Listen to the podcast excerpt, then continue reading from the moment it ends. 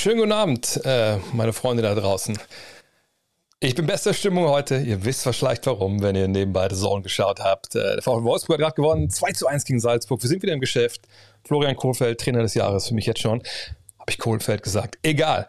Darum soll es heute nicht gehen. Heute geht es um Basketball an dieser Stelle. Ähm, die ganzen Champions League ähm, äh, Channels hier, die, die machen das besser als ich. Hier wird über Basketball gesprochen. Ich beantworte eure Fragen. Alle, die mich nicht kennen, mein Name ist André Vogt. Ich bin Basketballjournalist seit 2000 ungefähr, 99, 2000 kann man glaube ich sagen.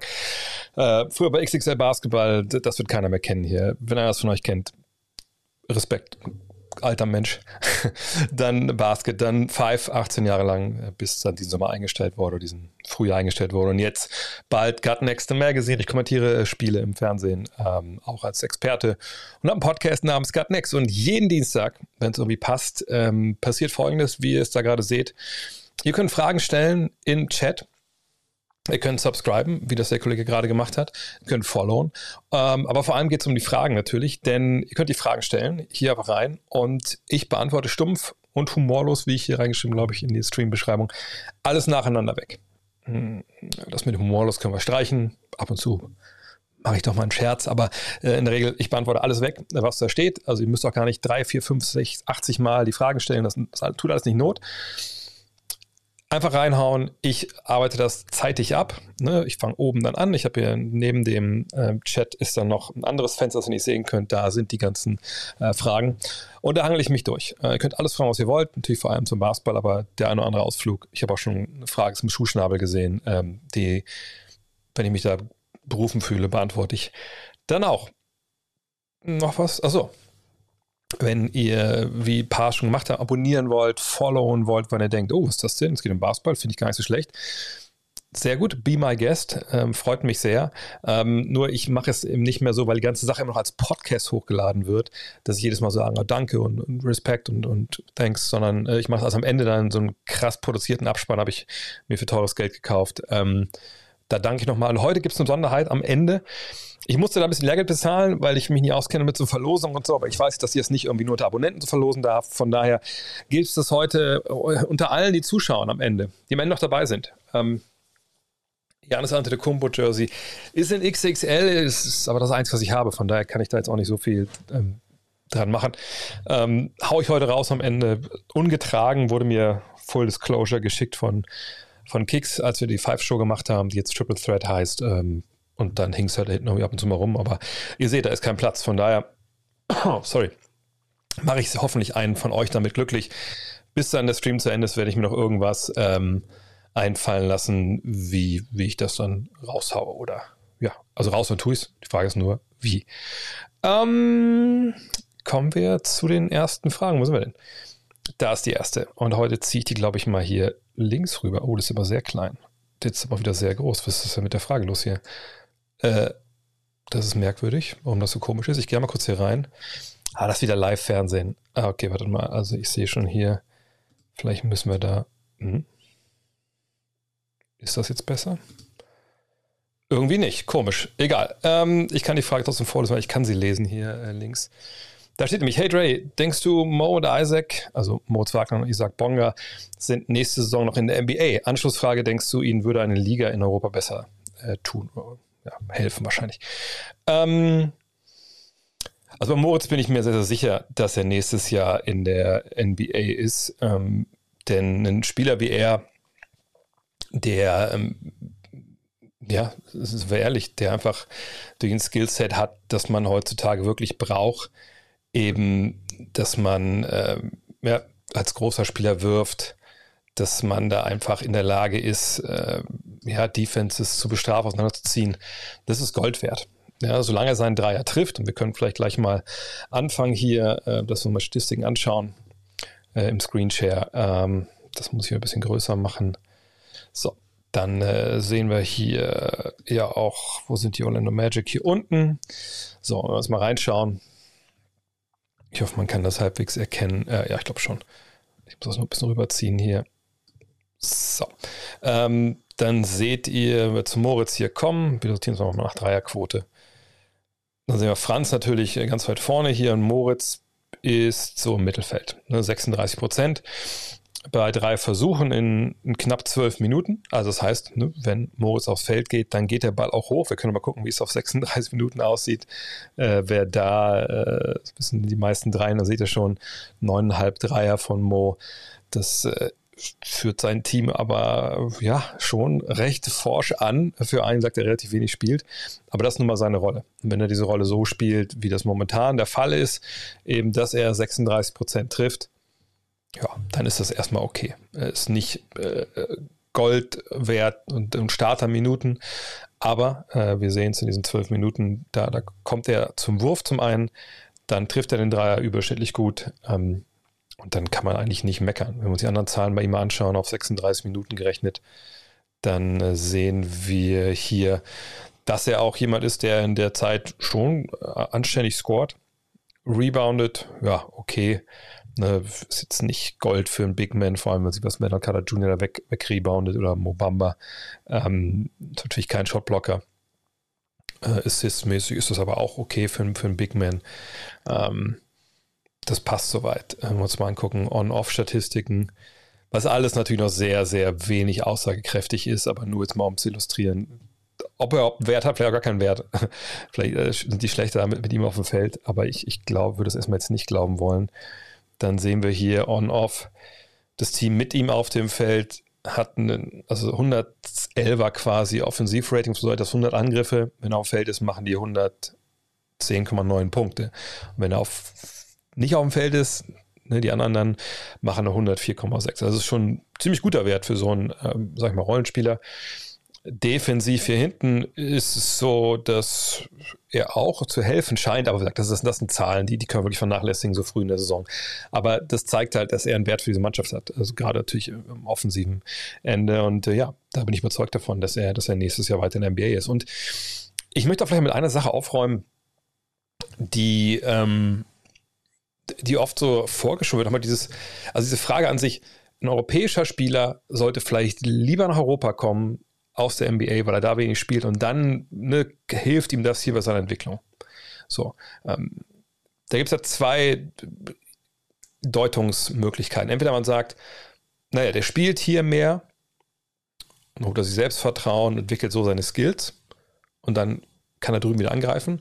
Oder man sagt, naja, die Amerikaner bilden halt Spieler nicht so gut aus. Und wenn er hier nach, Deutsch, äh, nach Deutschland, also nach Europa kommt, dann ist mehr Training, äh, ne, wird besser ausgebildet, etc. So. Letzteres würde ich in, in Moritz Fall nicht sagen. Ich, ich, denke, das würde ihm nicht viel helfen. Ähm, würde er mehr spielen? Klar. Würde er vielleicht ein bisschen Selbstvertrauen bekommen?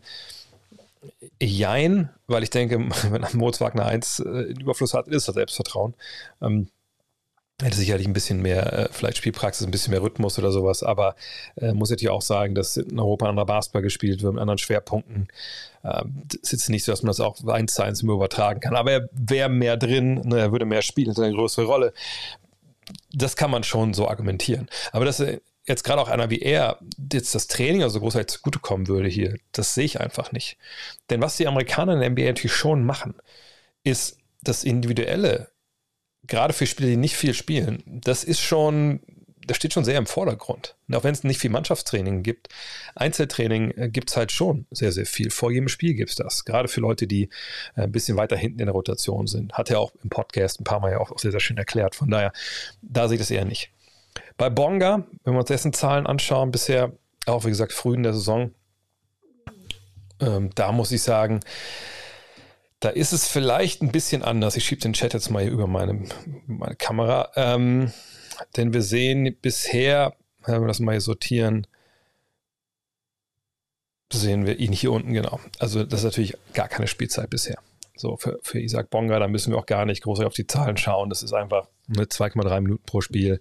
Äh, acht Spiele haben sie absolviert, dreimal war überhaupt nur auf dem Feld. Das ist halt tiefste Garbage Time.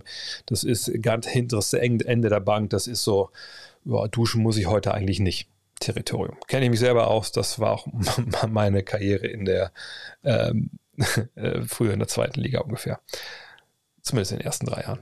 So. Ähm, bei Bonga ist jetzt ein bisschen ein anderer Fall. Also ich glaube, jetzt mal ein bisschen Pech, dass natürlich auf den Positionen, die er spielt, dass da jetzt gute Leute unterwegs sind. Ne? Also je nachdem, wo man ihn jetzt einsetzen will, da sind die, die, die Raptors schon gut besetzt. Und ich glaube, es war von Anfang an klar, wenn er nach Toronto kommt, dann ist er ein Projektspieler da. Man will versuchen, ihm den Dreier anzutrainieren. Und dann können die ganzen anderen Geschichten, die er ja relativ gut kann, ja, also gerade Defense ist er ja beschlagen. Ähm, er ist jemand, der ähm, auch ein bisschen Playmaking-Fähigkeiten mitbringt. Wenn man das alles schon hat und dann der Dreier dazu antrainiert, dann ist das ein Spiel, der natürlich vielleicht in ein, zwei Jahren oder auch innerhalb von einem Jahr vielleicht, je nachdem, wie es halt läuft, dir helfen kann. An dem Punkt ist Bonga jetzt aber in diesem Kader halt nicht. Und natürlich, wenn man die Zahlen jetzt so sieht, muss man auch sagen, das kann auch sein, dass er vielleicht am Ende des Jahres nicht mehr Teil der, der Toronto Raptors ist. Das wissen wir einfach nicht. Das müssen wir abwarten. Ich meine, er ist ein Typ, der hart arbeitet. Ne? Moritz hat es auch bei einem Podcast ab und zu mal erzählt, dass das Bonga einfach ein super guter Typ ist, der, der Vollgas gibt. Aber bei ihm würde ich sagen, mit, auch mit 22 ist er auch eine ganze Ecke jünger noch als, ähm, als Moritz.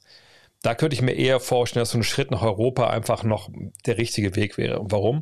Weil bei ihm eben beides zutreffen würde. Er würde mehr spielen als jetzt und würde sich da auch so ein bisschen wieder seine, ähm, ja, sein Mojo zurückholen können und auch ein bisschen wieder seine Position finden können.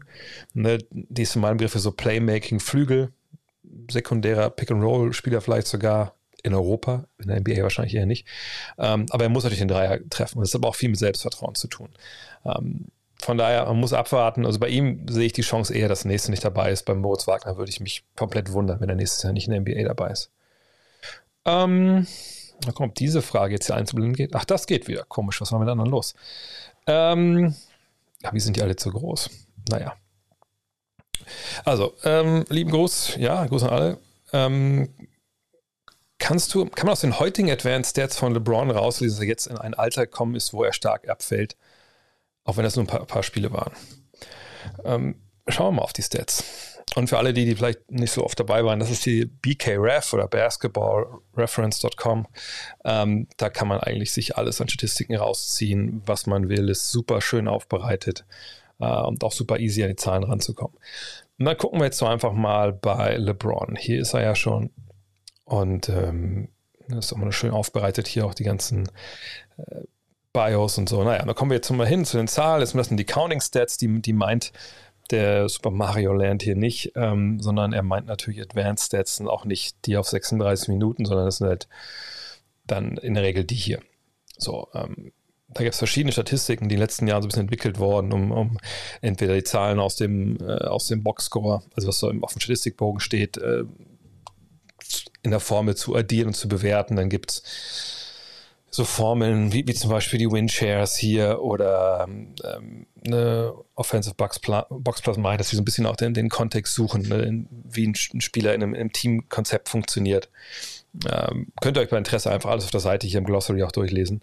Ähm, jetzt sehen wir hier zum einen Play Efficiency Rating, und das ist wirklich eine Statistik, wo die Zahlen aus dem Boxscore genommen werden, also Rebounds, bla bla bla, äh, zusammengepackt werden in eine, in eine Form. Also, dass also der Average Player hat, ist, hat eine PR von 15, alles was drunter ist, ist eher under average und alles drüber ist above average. Und wir sehen hier, dass LeBron natürlich in seiner Karriere die fetten Zahlen bedeuten hätte in dem Jahr die Liga angeführt beim PER. Der hat abgeliefert, auch weit, weit natürlich über, über Niveau. Aber wir sehen auch jetzt hier, ne, dass ähm, jetzt seit 2012, 2013 hat er die 30 nicht mehr geknackt. 30 ist so absolutes Top-Niveau, also Jordan-Niveau. Ähm, und dann, ja, ein paar Jahre hier, ja, ne, das war alles gut. Und jetzt, seit er bei den Lakers ist, schon relativ Schritte zurück. Ähm, leicht natürlich nur hier vom Jahr 1 zu Jahr 2. Aber ähm, jetzt diese 19,3 ist natürlich schon ein klarer Schritt zurück. Wir sehen auch hier das True Shooting. Das ist so eine ähm, Zusammenwürfelung gewichtet. Ihr seht das ja da oben, ne? Zweier, Dreier und, und Freiwürfe. Ne? Dass man quasi, wenn man das alles zusammenzieht, eine, eine Zahl rausbekommt. Dann sehen wir auch, dass er da natürlich momentan äh, auch unter Niveau agiert. Ja, so schlecht, wenn ich es richtig sehe, jetzt wie seine Rookie-Saison nicht, äh, nicht mehr. Ähm, wir sehen, dass er viel, viel mehr Dreier nimmt. Äh, Three-Point äh, na, wie viel Prozent äh, von seinen Field Goals sind Dreier. Ähm, haben wir die Usage Rate, also ne, wie viele Ballbesitze er benutzt, ne, wo, wo er wirklich ne, abschließt oder äh, halt, ne, ja, wo er einfach ne, Ballbesitz dann äh, benutzt. Sehen wir auch, ist, ist immer noch hoch mit 29,5, äh, also 30 Prozent seiner Ballbesitze seines Teams, aber halt auch da zurückgegangen. Und wir sehen hier die Offensive Win Shares. Äh, gut, es ist eh kumuliert hier, ne? aber auf, auf 48 Minuten, wir sehen Warp, das ist jetzt momentan nicht gut. So. Lange Rede, kurzer Sinn. Die Zahlen können wir alle in den Müll werfen, erstmal jetzt. Wir reden von fünf Spielen. Und, und wenn Advanced Stats eigentlich eins machen sollen, ist, sie sollen äh, Dinge in Kontext setzen. Und ähm, ne, diese Schwächen, die natürlich in Counting Stats wie wir in Boxscore haben, sollen die äh, helfen, äh, ne, zu, äh, auszugleichen und halt ähm, einfach ein besseres Bild über die Leistungsfähigkeiten des Spielers zu bekommen. So, und nach fünf Partien, ähm, Partien äh, auch von der Mannschaft, die komplett neu eingestellt wurde, wo sich die, die Statik der Truppe verändert hat, äh, mit jemandem, Russell Westbrook, der eigentlich auch die Position von LeBron spielt, ähm, das bietet sich einfach nicht an. Ich würde sagen, das verbietet sich sogar, äh, da jetzt irgendwas ähm, draus zu schließen. Wenn wir nach 30 Spielen äh, mal drauf gucken, dann sehen wir vielleicht einen, eher einen Trend aber selbst dann würde ich momentan sagen, dass das eigentlich nicht großartig aussagekräftig ist, weil wir auch in dem Fall jetzt einen Sonderfall haben, dass das natürlich eine Mannschaft ist, die Lakers, wie gesagt, neu zusammengestellt. Ähm, die Leute dazu kamen, sind große Namen, natürlich vor allem Westbrook, aber auch Cameron Anthony. Äh, es ist ein Team, wo noch keine Rotation richtig feststeht.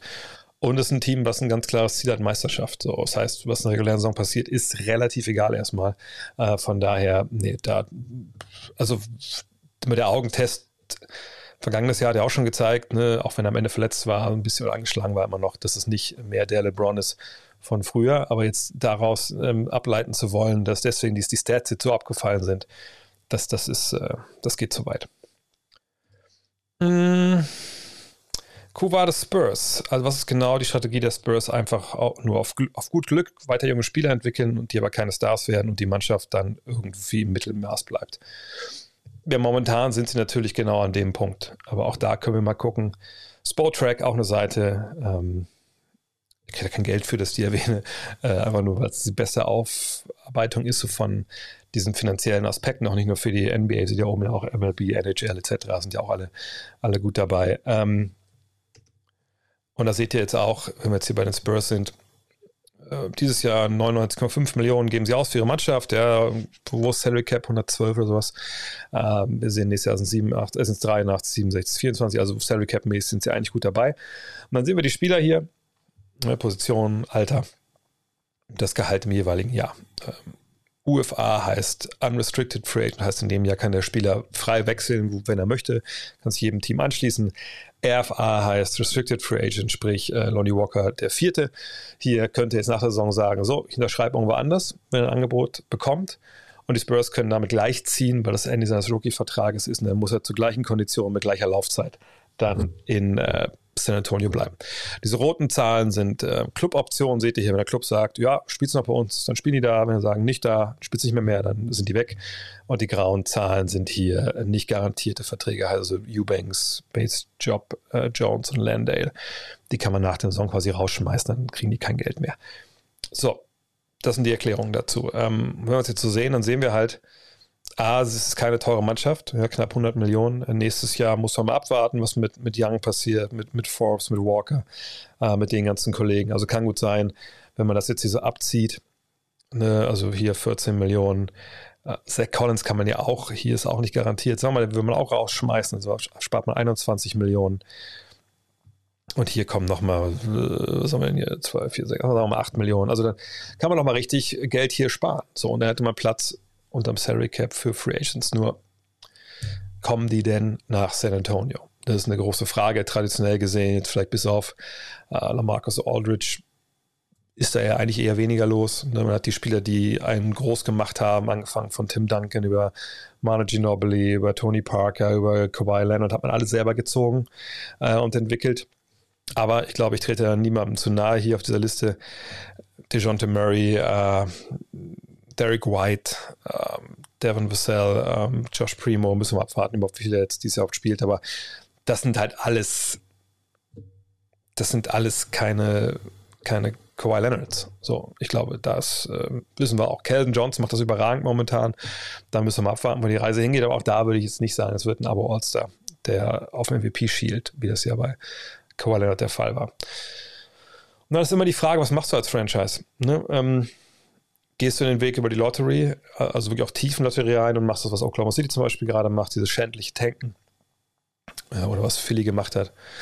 Oder sagst du, ja, nee, wir holen das Beste raus, wir etablieren eine tolle Kultur und wenn wir mal Geld haben für den Free Agent, vielleicht kriegen wir ja jemanden äh, oder vielleicht können wir ne, mehrere Spieler zusammenpacken in einem Trade für einen Superstar, der dann herkommt. Das sind ja so die Möglichkeiten, die man hat. Ähm, es ist schwierig für die Spurs. Ich würde sagen, momentan ist Mittelmaß so der wahrscheinlichste, wahrscheinlichste Variante. Aber was, was, ist denn der was ist denn die Alternative? Einfach alles einzureißen und wegzutraden für Picks, wie es Oklahoma City macht. Man muss ja auch mal denken, dass das Ganze eine finanzielle äh, Geschichte auch ist. Ne, ich weiß nicht, nicht gerade, wie die ähm, Zuschauerzahlen in, ähm, ich kann, kann glaube ich mal gucken, ich glaube, steht ja auch bei BKRF, wie Zuschauerzahlen gerade sind in Oklahoma City. Ähm, das, ist natürlich auch eine Stadt, obwohl die Stadt ist ähnlich wie, wie San Antonio, ist die einzige Profi-Geschichte, aber wir sehen das hier. Das hätte ich auch vermutet. Das ist halt die schlechteste Auslastung der Halle in der ganzen Liga. So, und da kann man Pokoschewski und, und, und Giddy und, und wie sie alle heißen, noch so feiern. Wenn man halt die Halle andauernd leer hat. Das sind ja nicht nur die Karten, die man dann nicht verkauft für das jeweilige Spiel, das sind ja auch dann nur die Parkplätze, die nicht benutzt werden. Das sind die Concessions, also das Essen, Trinken etc. Ich denke auch dass nicht, dass viele Firmen dann ihre VIP-Tickets viel Geld investieren und ihre Logen. Naja, und dann tut es natürlich auch weh. Also viele Franchises können das nicht aushalten über Jahre und so ein Rebuild dauert ja auch Jahre äh, und sagen, okay, nee, da kommt ja irgendwann eine Superstar und dann haben wir die Halle wieder voll dann haben wir die Kohle. Das ist wirklich nicht so leicht. Von daher, ähm, nee, ich denke, was die Spurs aber momentan machen, ist, auch weil es wahrscheinlich die letzten Jahre jetzt ein Popovic sind, zu sagen, hey, was möchtest du machen? Hast du Bock auf, auf einen totalen Rebuild? Machen wir das mit den Jungs, die jetzt da sind? Äh, hoffen wir auf Free Agents?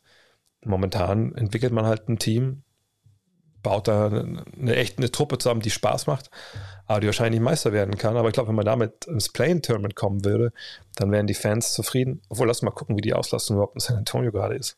Nicht, dass da jetzt auch keiner hingeht. Nö, das ist Mittelmaß. Das ist dann auch schon wieder okay. Ist irgendwie alles Mittelmaß, was sie hier so anbieten an ihren Zahlen. Von daher, obwohl jetzt vielleicht ich auch zeigen, da seht ihr, das Mittelmaß ist. Von daher, ähm, ja, mal abwarten. Aber es zeigt eben auch, in was für eine Sonderstellung die Spurs halt waren. Mit der Draft für, für Tim Duncan, wo sie ja getankt haben. Sie haben dieses Jahr klar getankt und der, der Architekt dieses Tankjobs war eben auch Greg Popovich. Ähm, und danach haben sie halt super gedraftet mit äh, Parker, mit Ginobili. Und wenn man natürlich so jemanden noch findet, dann, was ich am 29 oder äh, wann, wann wurde Ginobili gedraftet? Auch zweite Runde, glaube ich sogar, ne? Ähm, dann ist man vielleicht wieder auf einem guten Weg. Aber einen Tim Duncan kriegt man natürlich im, in der Mitte der Draft nicht. Mhm. Wie siehst du das Potenzial von Andrew Wiggins? Er wurde immer wieder sehr talentiert, sehr talentiert gehalten, jedoch hat er sich seit seiner Rookie-Saison kaum gefühlt verbessert. Woran liegt es deiner Meinung nach und denkst, dass er noch eine Motivation und Potenzial nach oben hat? Auch da können wir mal gucken, was denn die Zahlen bei ihm jetzt hergeben. Ne? Er spielt ja mittlerweile nicht mehr ähm, in im Norden der Republik, sag ich mal, in, in Minnesota, sondern er spielt, mein Gott, was mache ich denn hier? Da, in äh, Golden State. Und ähm, wenn wir uns seine Zahlen uns anschauen, ist auch schon seit sieben Jahren in der Liga, wir sehen, er ist mittlerweile auch 26, dann ähm, sehen wir, dass das, ja, eine Rookie-Saison war, die war okay, aber direkt da kann man natürlich schon sagen, naja, also die, äh, die der Vorwurf, dass er sich seit seiner Rookie-Saison nicht verbessert hat, ist natürlich das, das geben die Zahlen natürlich nicht her. Ne? Also wir sehen hier im, im, zweiten Jahr, im dritten Jahr, da war schon eine klare Steigerung drin. Äh, Spielzeit war ja ungefähr dieselbe. Äh, größere Rolle bekommen, Dreierquote verbessert. Zweierquote, ja, okay, nicht toll. Lag sicherlich auch ein bisschen in der Wurfauswahl. Äh, eine minimale Verbesserung hier im zweiten zum dritten Jahr in der, in der Effective Field Goal äh, Percentage, wo Zweier und Dreier gewichtet äh, zusammengerechnet werden. Und sonst hier, ja, hat sich da halt relativ wenig getan. Wir auf 36 Minuten mal schauen, da kann man dann ganz gut die Entwicklung sehen. Da sehen wir die Entwicklung eigentlich vor allem bei den Punkten. Ja, das ging ja hier so ein bisschen runter, aber das waren die Zeiten in Minnesota, wo es dann auch mit, mit Jimmy Butler und Carl Anthony Towns und zwei andere Stars, sage ich mal, gab. Ähm, dann ein bisschen mehr Rebounds hier und jetzt zuletzt, ja, das ist eigentlich, man sieht es glaube ich auch hier ganz schön, wenn man jetzt die drei Saisons in Golden State sieht, Äh, oder hier jetzt dann halt die fünf oder die sechs vorher in, in Minnesota. Das ist schon irgendwie mehr oder weniger das Gleiche. Es fallen aber doch zwei Sachen halt auf. Und da sieht man auch, glaube ich, klar eine Entwicklung, da sieht man klar auch den Einfluss, den äh, der Trainerstab in, in, Golden State und sicherlich auch das Spielen neben Steph Curry ähm, auf Wiggins halt hatte. Und da sieht man zum einen die Dreierquote, die halt von so, äh, kann man nehmen, aber muss es sein, auf, da möchte man aber nicht, dass der wirft als Gegner äh, gestiegen ist. Und wir sehen, dass die Zweierquote auch um über 5% gestiegen ist. Und das ist nicht so easy. Gut, Freiwürfe, okay. Hat aber auch gerade dieses Jahr ein ziemliches Down hier, hier, hat er auch schon mal gehabt, aber das kann sich auch wieder reparieren. Jedenfalls, man sieht aber, das ist effizienter geworden, viel effizienter. Wenn wir mal in die ähm, Advanced Stats schauen, dann sehen wir, dass er gerade mal so hier PR Mittelmaß ist. PR ist keine Fix-Statistik. Ähm, und das auch ein bisschen unter dem ist, was er in dem Jahr hier gespielt hat. Aber das ist, ist erstmal okay. Also ich, ich finde, er hat wirklich Fortschritte gemacht. Nur er war der erste Pick der Draft und, und, von solchen Leuten erwarten natürlich in der Regel allerdings ein bisschen mehr. Wir erwarten halt Abo-All-Star, Superstar-Status. Den haben wir nicht. Ähm, Motivation und Potenzial, ich meine, bis 26 ist ein bisschen schwer, noch ein Potenzial zu sprechen. Es ist ein fertiger Basketballer. Kann der durch Erfahrung und gewisse eine Feinjustierung noch besser werden? Natürlich. Er kann so Sachen noch aneignen, das ist gar keine Frage.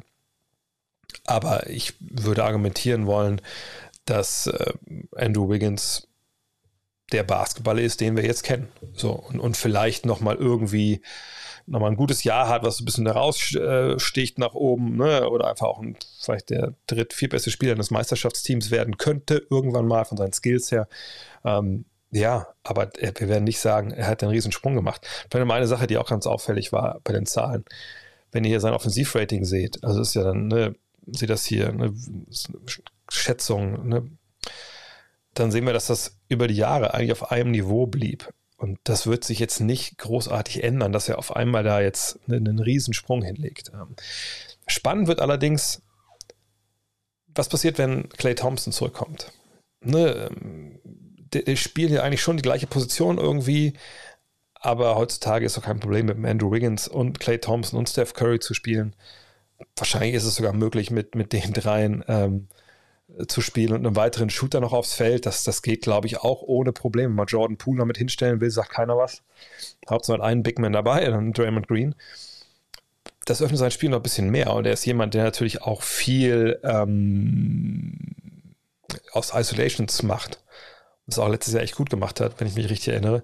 Von daher, das könnte vielleicht was bringen, aber ich glaube nicht, dass es bei ihm statistisch einfach nochmal einen riesigen Jump gibt. Das ist nicht. Und das ist aber auch so, dass manchmal Spieler, und das war der Vorwurf, der ihm gemacht wurde, als er aus dem College kam, dass er, das bei ihm zu leicht wirkte alles und dass man hätte fragen, ob er diesen Motor hat, also dieses, dieses, ne, ist intrinsisch das richtige Wort, ich hoffe. Also, dass er wirklich eine, von sich selbst aus total motiviert ist, immer Vollgas gibt. So Joachim Noah mäßig. Das ist er mit Sicherheit nicht gewesen äh, und hat er da was verschenkt? Das kann man, kann man argumentieren, auch gerade vielleicht defensiv. Aber ähm, dass sich so groß ändert bei ihm, glaube ich eigentlich nicht. Glaube ich, dass Anthony Edwards sich in den nächsten Jahren zu einem elitären Two-Way-Wing, also dass er auf beiden Enden des Feldes gute Leistungen bringt, entwickeln kann. Er verteidigt schon jetzt den besten Flügel des Gegners, übernimmt, wenn D'Angelo Russell auf, sitzt, den Spielaufbau und kreiert für sich und andere es gibt ja keinen Grund, warum er das nicht können würde. Er ist ein unfassbarer Athlet. Ähm, er ist jemand, der ähm, eigentlich alle, alle Fähigkeiten mitbringt. Ähm, ne, der Wurf war vergangenes Jahr so so eine relativ große Baustelle. Ähm, wenn wir uns mal seine Zahlen mal angucken, dann sehen wir, dass er von seiner Rookie-Saison äh, zu jetzt in Sachen Dreier es niemand besser macht, bei einem höheren Volumen. Wir sehen, dass die Feldwurfquote generell auch gesunken ist, ähm, aber weil auch die Zweierquote, wir sehen, er wirft viel, viel mehr als vergangenes Jahr aus dem Zweierbereich generell. Also 22 Mal zu werfen ist auch schon ein Wort für, für so einen Youngster. Aber wir sehen auch hier die Counting Stats, das passt soweit. Ähm, auf 36 Minuten sehen wir auch eine klare Steigerung bei den Rebounds. Das war auch was, was man, man sagen muss. Junge, also für einen, der äh, so eine Athletik hat, da muss ein bisschen mehr kommen. Offensivrating würde man sich ganz klar mehr wünschen. Ähm, PR geht es nach vorne, okay, aber äh, alles in allem, das ist noch nicht, ist noch nicht Gold, was glänzt. So. Und er ist auch einer von diesen Spielern, wo man klar sagt, also wenn der äh, den Wurf gut trifft, dann, dann ist es auf jeden Fall ähm, für ihn nochmal ein absoluter Gamechanger. Muss halt noch ein bisschen äh, trainieren. Mein Junge ist 20. Bei dem kann man wirklich im Gegensatz zu Wiggins erwarten, dass da was kommt. Ähm, hat, glaube ich, auch einen sehr, sehr guten Trainer da. Ähm, ich weiß nicht, wie es um die Spielentwicklung in Minnesota äh, bestellt ist momentan, aber es, er hat alle Voraussetzungen. Und ich glaube, er will auch, aber er muss es halt lernen. Ähm, aber ich bin eigentlich guten Mutes, dass er das äh, hinbekommt. Ähm, mm, mm, mm, Ob ich die Verpflichtung von Kofeld inzwischen emotional aufgenommen habe? Ja, bisher waren die Emotionen sehr schön. Hatte ich schon vergessen, dass man die haben kann beim Fußball. Was sagst du zu den Aussagen von Marcus Smart von gestern bezüglich der Ausrechenbarkeit der Celtics Offense, dass Tatum und Brown lernen müssen zu passen, gerechtfertigt? Ähm, ich habe ehrlich gesagt relativ wenig von den Celtics bisher gesehen. Ähm, die waren noch nicht auf meiner Liste der Teams, die ich mir angucken wollte. Ähm, aber ich habe es heute auch geteilt, diese Aussagen von ihm auf Twitter. Und das fand ich bemerkenswert, denn ähm, das sind Worte, die er da gewählt hat, ne? so nach dem Motto, hey, alle wissen, was wir machen, der Ball geht zu den Jungs und dann, dann, dann die werfen dann und äh, wir spielen ja nicht Basketball und ich stehe nur in der Ecke rum äh, ich kann aber auch mehr. Das sind Sachen, die sagt man vielleicht dann in einem teaminternen Meeting, äh, wenn alle da drin sind und jeder kann auf den Tisch legen, ähm, was man so an, an Problemen hat und dann, dann ne, air it out und dann, ja, dann hat man danach ne, äh, das vielleicht geklärt oder eben auch nicht, aber man sagt es eigentlich nicht der Presse. So, und in dem Fall hat er das ja klar der, der Presse gesagt. Und das passiert dann auch nicht aus Versehen, aber so, ups, uh, da habe ich aus dem Nähkästchen geplaudert, sondern es war ihm wichtig, dass er das so kundtut. Und da muss ich sagen, das finde ich nach so kurzer Zeit in der Saison, gut, ist vielleicht auch jetzt kein Problem, was erst dieses Jahr aufgetreten ist, aber das finde ich dann schon wirklich bemerkenswert, weil ich denke, und wenn wir uns erinnern, in den letzten Jahren war es ja nicht immer still in der Kabine der, der Boston Celtics. Da gab es immer mal Querelen. Da bin ich gespannt, ähm, wie das weitergeht. Aber das vergangenes Jahr der Ball nicht viel gepasst wurde, da habe ich genug Celtics-Spiele gesehen, das, das war so.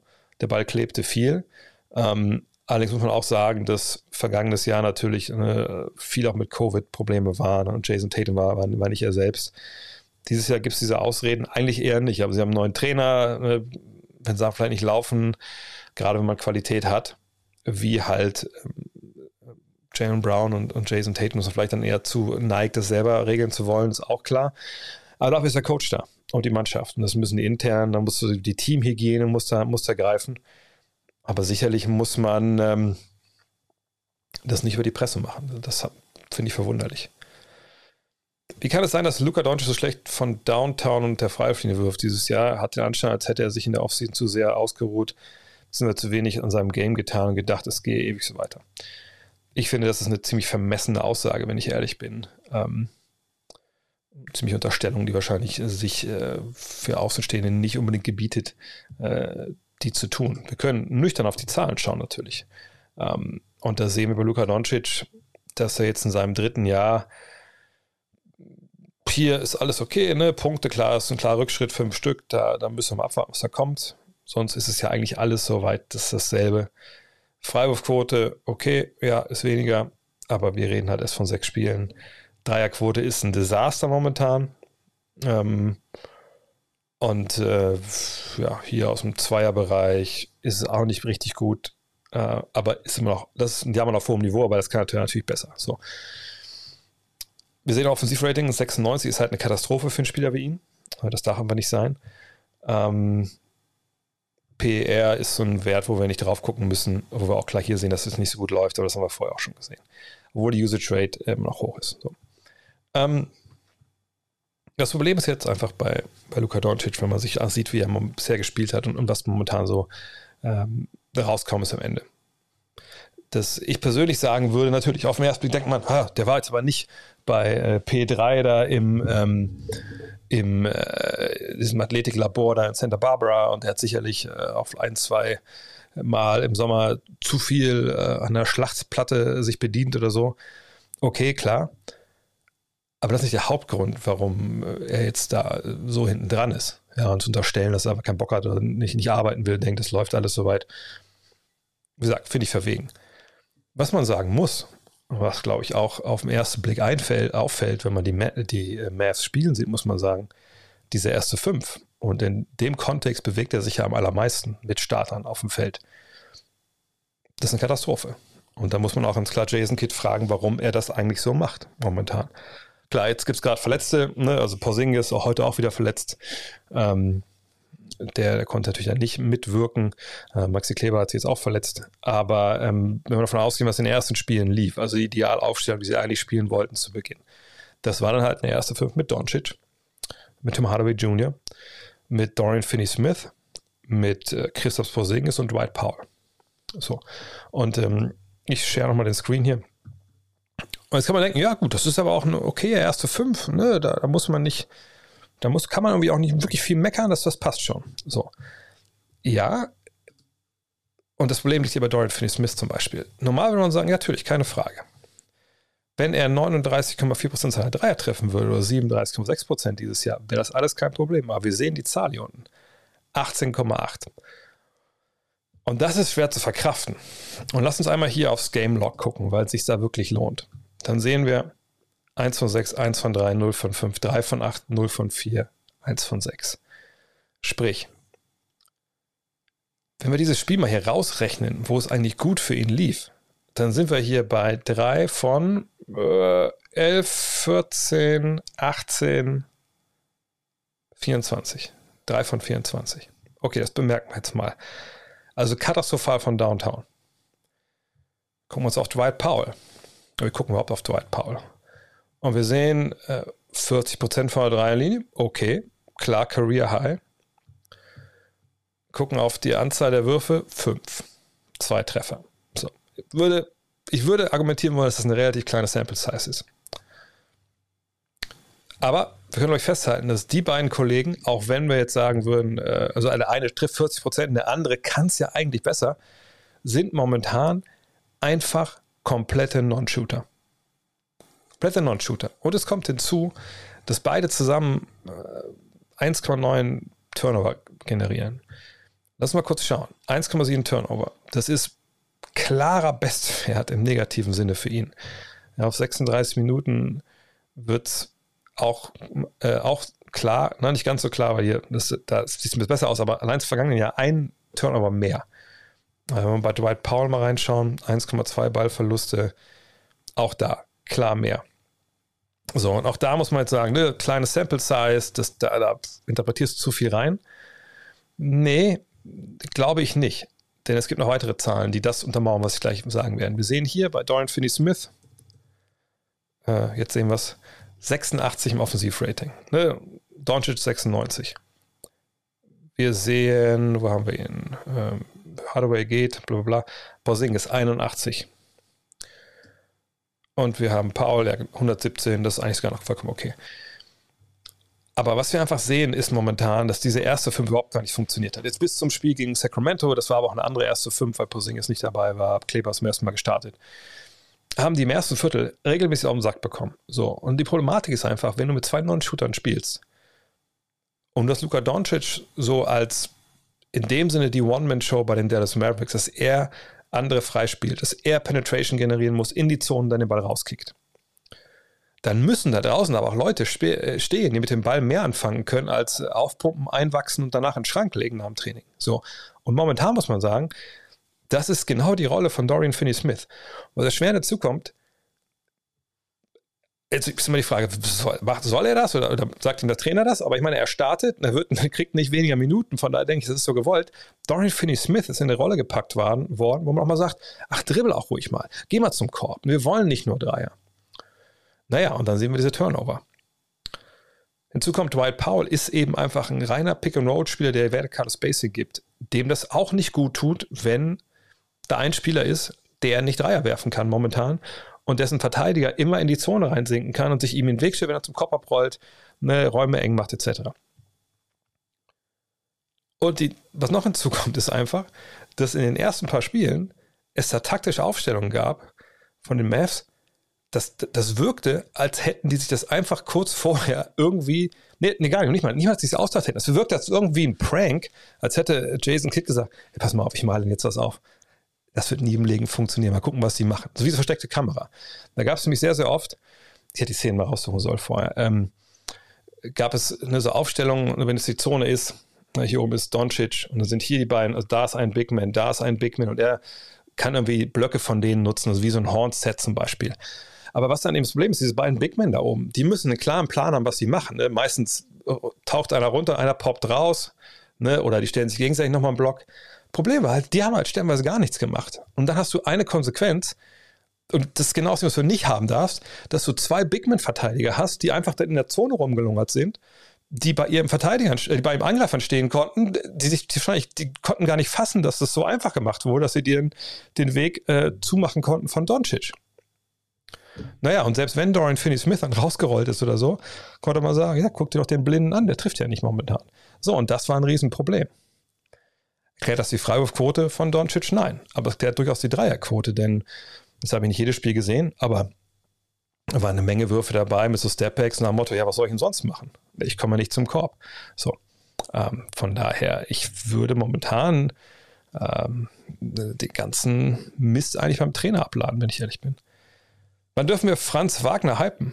Ich glaube, da können wir schon mit anfangen. Also ich tue mich mit Hype immer so ein bisschen schwer als Wort. Äh, ich bin ja auch schon älter. Ähm, hier oben tun wir das mal hin. Er bringt total gute Leistungen. Ähm, die sollte man auch honorieren. Sollte man jetzt anfangen zu sagen, dass das der beste deutsche Spieler aller Zeiten ist? Nö, das glaube ich nicht. Da haben wir jemand anders gehabt, der das vielleicht noch ein bisschen besser konnte. Aber dass er momentan Rookie-Song spielt, wo man ganz klar sagen kann, so früh in seiner Rookie-Song war noch nie ein Deutscher so gut in der NBA. Und dass er jetzt schon wirkt, als wäre er schon drei Jahre dabei, ja, das muss man sagen. Das ist doch kein Hype, das ist ja die Wahrheit. Von daher, go, Franz, go. Und wenn ihr euch erinnert, was, was Moritz auch mal gesagt hat, ich glaube im Podcast, dass wir da Berlin irgendwie da im Café saßen, dass er meinte, hey, ich habe meinem Bruder schon vor zwei Jahren gesagt, äh, du bist der, derjenige, der der Familie das Geld verdienen wird. Ja, Game recognizes Game. Ähm, glaubst du, was ist denn heute ein bisschen fragenlos? Naja, egal. Glaubst du, die Celtics mit ihrem jetzigen Kader können die Probleme, die Markus Smart angesprochen hat, also dass der Ball nicht läuft und Gegner nur äh, Jalen Brown und Jason Tatum verteidigen, lösen? Ja, das liegt ja nicht unbedingt an dem Kader. Das liegt ja auch vor allem daran, was man taktisch denen mit auf den Weg gibt. Das ist, glaube ich, nicht das große Problem. Und ich gehe auch davon aus, dass die es hinbekommen. Ähm, liest du mit deiner Tochter jetzt noch das Urmel, weil da ein Schuhschnabel Nebencharakter ist.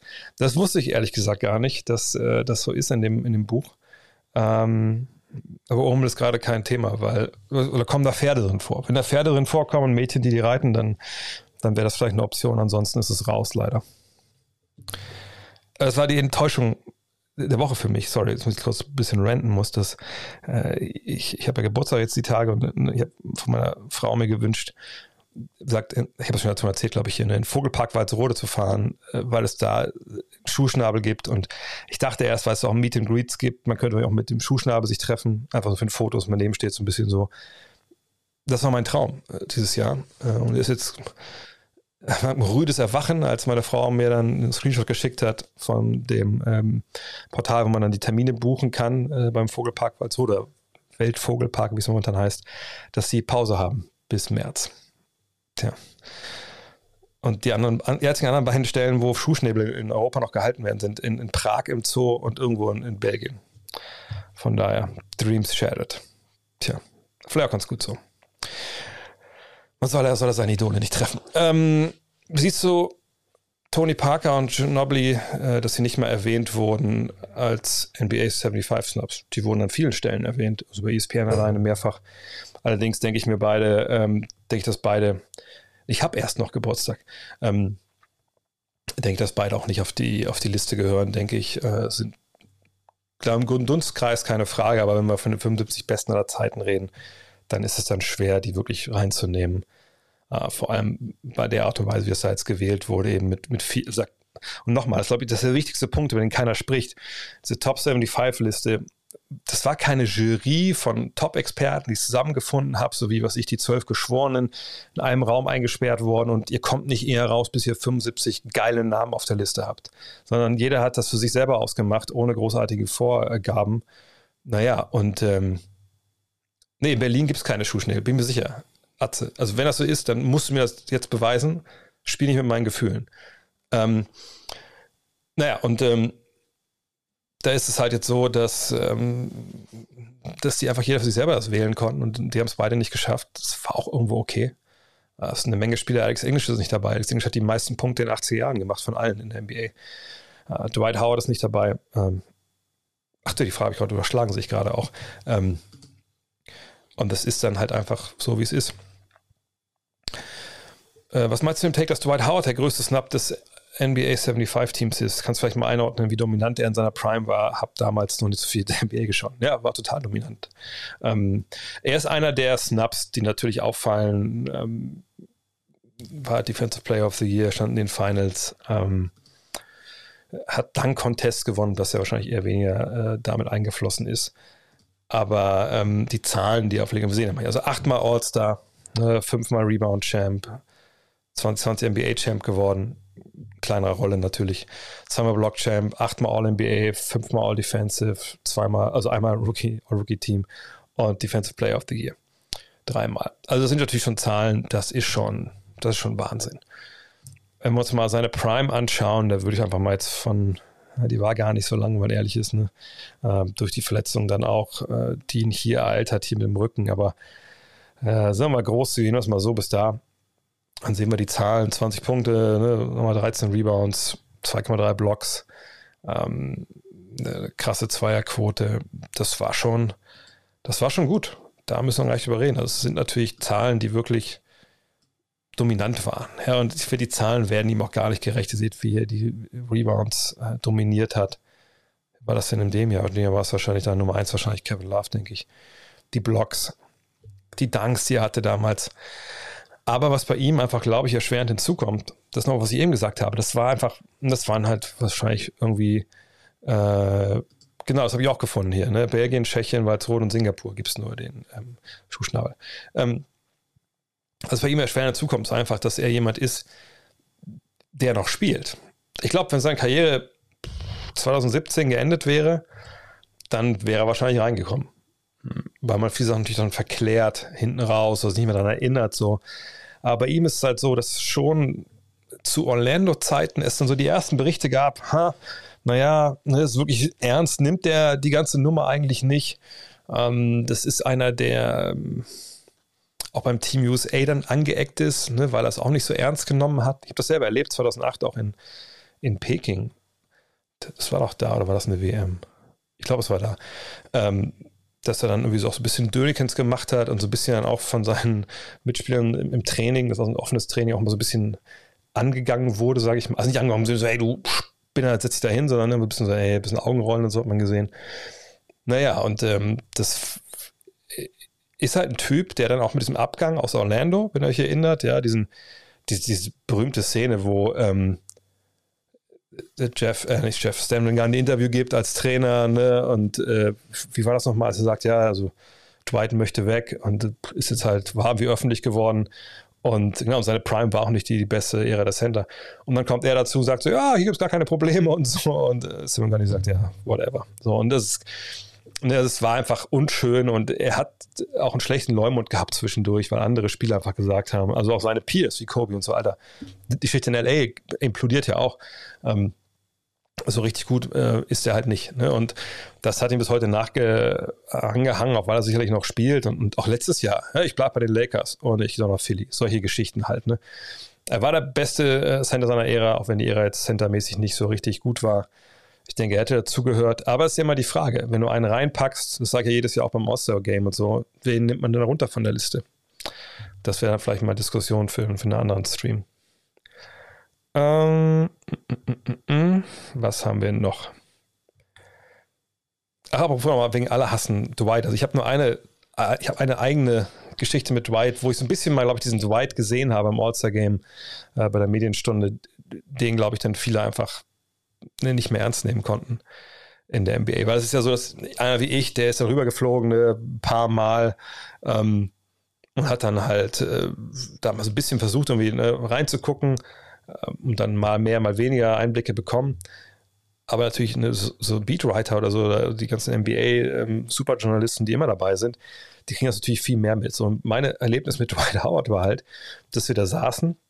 Ähm, und damals war es so, wenn ich, wenn ich bei All-Star Weekends war, ich wollte immer so viele Interviews wie möglich mitbekommen an dieser einen Medienstunde am Freitag, ja, wo eine Dreiviertelstunde die East All-Stars, da sitzen dann die West All-Stars und dann noch vorher noch die äh, Teilnehmer an den ganzen Events, so. Also dann Contest Dreier etc. Und ähm, da saß dann Dwight Howard und wenn man dann natürlich weiß, okay, ich muss hier alles Interviews mitnehmen, was irgendwie geht, diese Fragestunden, dann hat man natürlich mehrere Aufnahmegeräte, legt die irgendwie so ein bisschen hin und mit einem läuft man selber rum, hat seine eigenen Fragen, die man stellen will. Und man guckt natürlich auch so ein bisschen, okay, wer steht denn da bei dem jeweiligen All-Star? Stehen da irgendwelche Dudes vom Frühstücksradio? Denn dann kommen dann so Fragen wie, was hast du heute Morgen zum ersten Mal, äh, als allererstes Mal so aufgestanden bist? Und dann kommen so die Antworten wie, ich war erst mal kacken. Das hat zum Beispiel äh, in Iverson auch mal gesagt, ähm, als ich dabei war. So, und ähm, ich weiß noch, bei Dwight Howard, wo ich sage, ah, okay, da steht äh, David und da steht äh, Pascal, was glaube ich, der Franzose. Da weiß ich, die stellen Basketballfragen, da geht es um, um gute Sachen, da gehe ich jetzt mit hin. Und dann stand er da und dann kriegt Dwight Howard, oder saß da, kriegt die Frage, was wäre denn so deine europäische erste Fünf gerade in der NBA? Und ich weiß gar nicht mehr, welche Namen er zusammenbekommen hat. Ich, ich glaube, er meinte noch irgendwie, ja, Tony Parker. Und das war, muss irgendwie so 2000, 10, 11, 12 um den Dreh gewesen sein. Ne? Also in der Zeit, wo er, wo er, wo er All-Star war. Und ich glaube, er kam auf Parker und Ginobili und das war alles. Also er kam auf keinen anderen europäischen Spieler. Kein Pau Gasol, kein Dirk Nowitzki. Und als ihm dann gesagt wird, ey, was mit Pau oder mit, mit Dirk, er hat gesagt, ach, das sind schon, das sind keine Amerikaner. So, und ne, das, das, heißt nicht, dass er ein böser Typ ist, aber es, glaube ich, zeigt so ein bisschen, dass er jemand war, der, ähm, ja, so ein bisschen äh, äh, Hans, nicht Hans Dampf in allen Gassen, wie heißt das andere Ding? Hans Guck in die Luft. Musik während des Wartescreens wäre nice. Da sagst du was. Streambeats müsste ich mal auschecken nächstes Mal, dass ich auch mal Mucke anmache. Danke für den Tipp. Schreibe ich mir hinter die Ohren und dann hoffe ich, denke ich dran. Ähm, Markus Smart haben wir schon gesprochen drüber. Mm. Es wird ja oft vom Small Ball als dem neuen Ideal gesprochen. Dabei ist das nur bedingt richtig. Eigentlich ist das ja Skill Ball. Also fünf Spieler, die alles können. Es gibt bisher einfach nur zu wenige Big Men, die das können. Ja. Denkst du an das Starting Five aus fünf Bigs, die fast alles können, ist die finale Entwicklungsstufe des Basketballs, also fünf Spielertypen, AD, Embiid, KD. Oder braucht man immer eine auf den Guard des Gegners verteidigen kann? Nee, ich glaube, so krass wird es nicht werden. Ähm, einfach weil das wieder nicht hinkommen werden, dass wir so viele Spieler haben, die das können. Wir sehen momentan in, in Cleveland ja ein relativ interessantes ähm, Phänomen mit Allen, mit Mark Kahn und Mobley, die zusammen starten. Zumindest war es jetzt früh in der Saison so. Ähm, das ist natürlich mit, mit quasi drei Seven-Futtern schon eine interessante Aufstellung. Das kann einen defensiv natürlich schon ähm, nur vor Probleme stellen.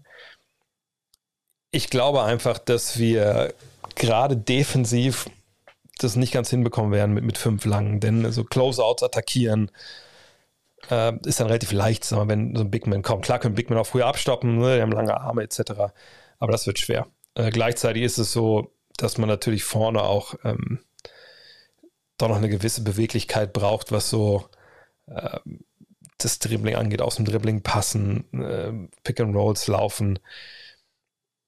Und so im Post alles zerstören, das ist ja einfach nicht mehr zeitgemäß. Also ich denke, wir kommen zum Richtung Skillball und ich glaube, dass wir dann schauen müssen, dass wir wahrscheinlich die Länge relativ sehen. Ne? Also ich glaube, ein Point Guard, der muss nicht 2,11 Meter elf groß sein.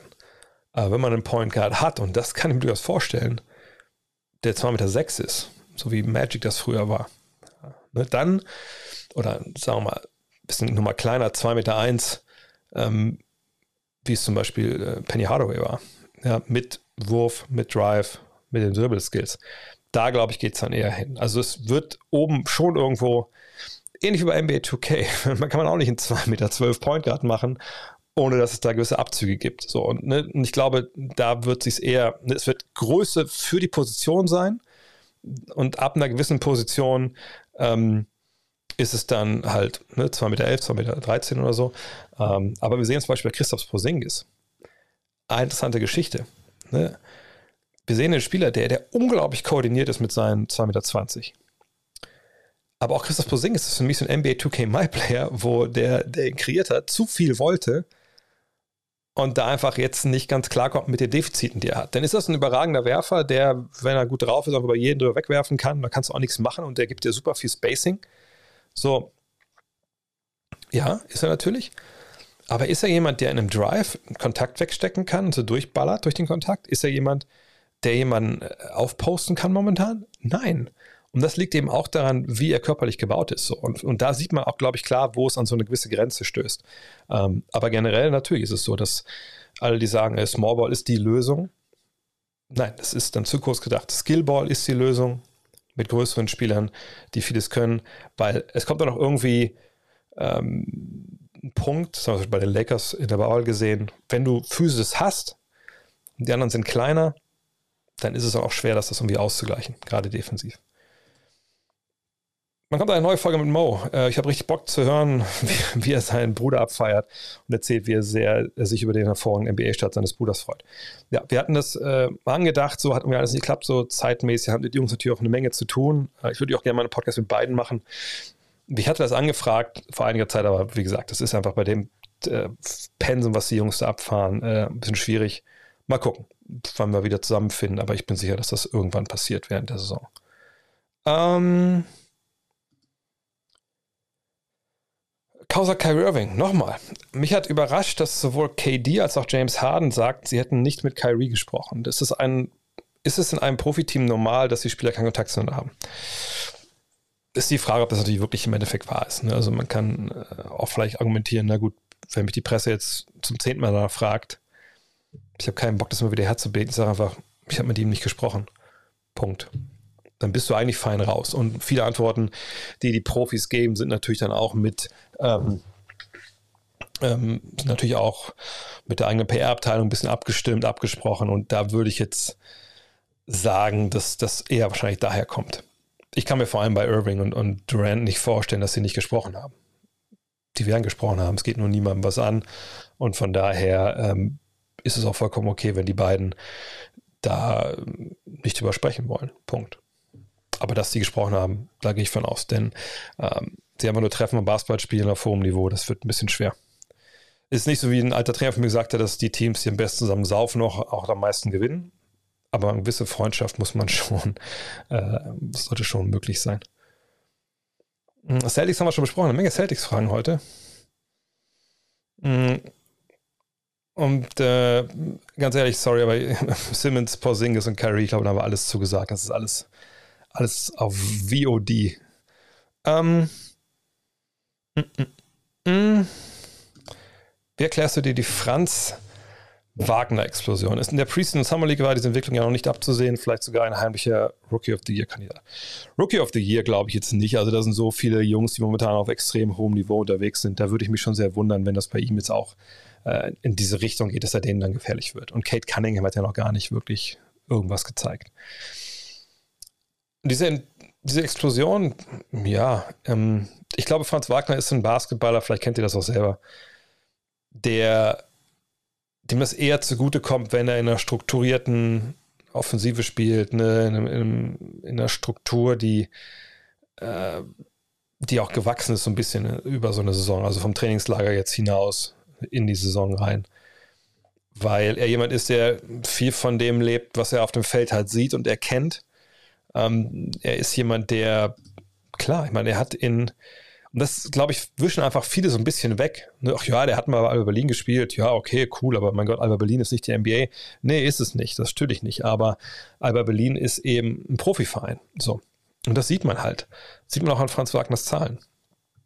Ähm, wir sehen natürlich eine unfassbare Dreierquote. Das war also die große Frage, haben wir gestern auch, glaube ich, drüber gesprochen bei, ähm, bei Triple Threat. Ähm, das konnte man nicht erwarten, dass er 46,3 Prozent seiner 5 Dreier trifft. Da würde ich mich, ins, äh, würde ich mich selber ins Feuer legen wollen, nee, nur die Hand, ähm, dass das nicht so bleibt. Ne? Die Zweierquote ist exzellent, hat sich auch viel mit der Dreiersquote zu tun, weil, wie gesagt, er ist ein Spieler, der sehr gut liest, was die Verteidigung ihm gibt oder eben nicht. Und wenn du einen hast, der so Dreier trifft und im Scouting Report steht drin, ey, Franz Wagner darfst du da draußen nicht alleine stehen lassen, dann rennt der ein oder andere, der dann auch mal vielleicht seinen Scouting Report während der regulären Saison liest, bisschen härter raus und dann wird er von Franz Wagner per Drive bestraft. Ähm, dass er Drives auch durchaus durch Kontakt hindurch finishen kann, haben wir vergangene Nacht gegen Minnesota gesehen. Ähm, und dieses Read and React ist halt viel leichter, wenn du ungefähr weißt, wo deine Kollegen zu stehen haben. Und ähm, wir sehen die Zahlen hier, ergibt dieser Mannschaft in jeglichen Bereichen etwas. Turnover, nur einer ist echt auch richtig gut. Fouls sind richtig gut. Ne? Und hier Rebounds, Assists, Steals, bisschen Blocks auch. Das ist richtig, richtig stark. Und ich, ich denke wirklich, dass er in der Summer League, was ist das denn eigentlich Summer League? Summer League sind, wenn man ganz ehrlich ist, sind das 12, 15 Fremde, die sich treffen ein bisschen zusammen trainieren und dann jeden Tag spielen und wo bis auf die wenigen Erstrunden-Picks, die schon wissen, dass sie ja, einen Vertrag haben und ähm, vielleicht ne, ein paar Jungs, ein paar junge Veterans, die mal dabei sind, der ganze Rest, ne, die, die wollen entweder einen Job haben in der NBA oder sie wollen äh, sich irgendwie mehr Spielzeit erarbeiten. Das ist schon so ein bisschen gehobene G-League, obwohl ist es besser als G-League, weiß ich gar nicht. Wahrscheinlich schon ein bisschen besser insgesamt gesehen, aber es ist halt trotzdem ne, in dem Sinne ein bisschen weniger als, als G-League vom Niveau, weil du ballerst rechts, rechts und links, ne? du, du guckst, dass du irgendwie dich selber ins Rampenlicht spielst, egal was die Trainer sagen. Weil du auch nicht nur für die NBA spielst, sondern du spielst auch, ich weiß nicht, wie es dieses Jahr war, aber in der Regel spielst du ja auch für die Scouts aus Europa, die ja auf den Rängen sitzen in Las Vegas, damit die dich dann, wenn die NBA sagt, nee, das reicht nicht, die dich halt äh, in die Euroleague holen oder Euroleague vielleicht ein bisschen spät schon, aber ne, in Eurocup, whatever.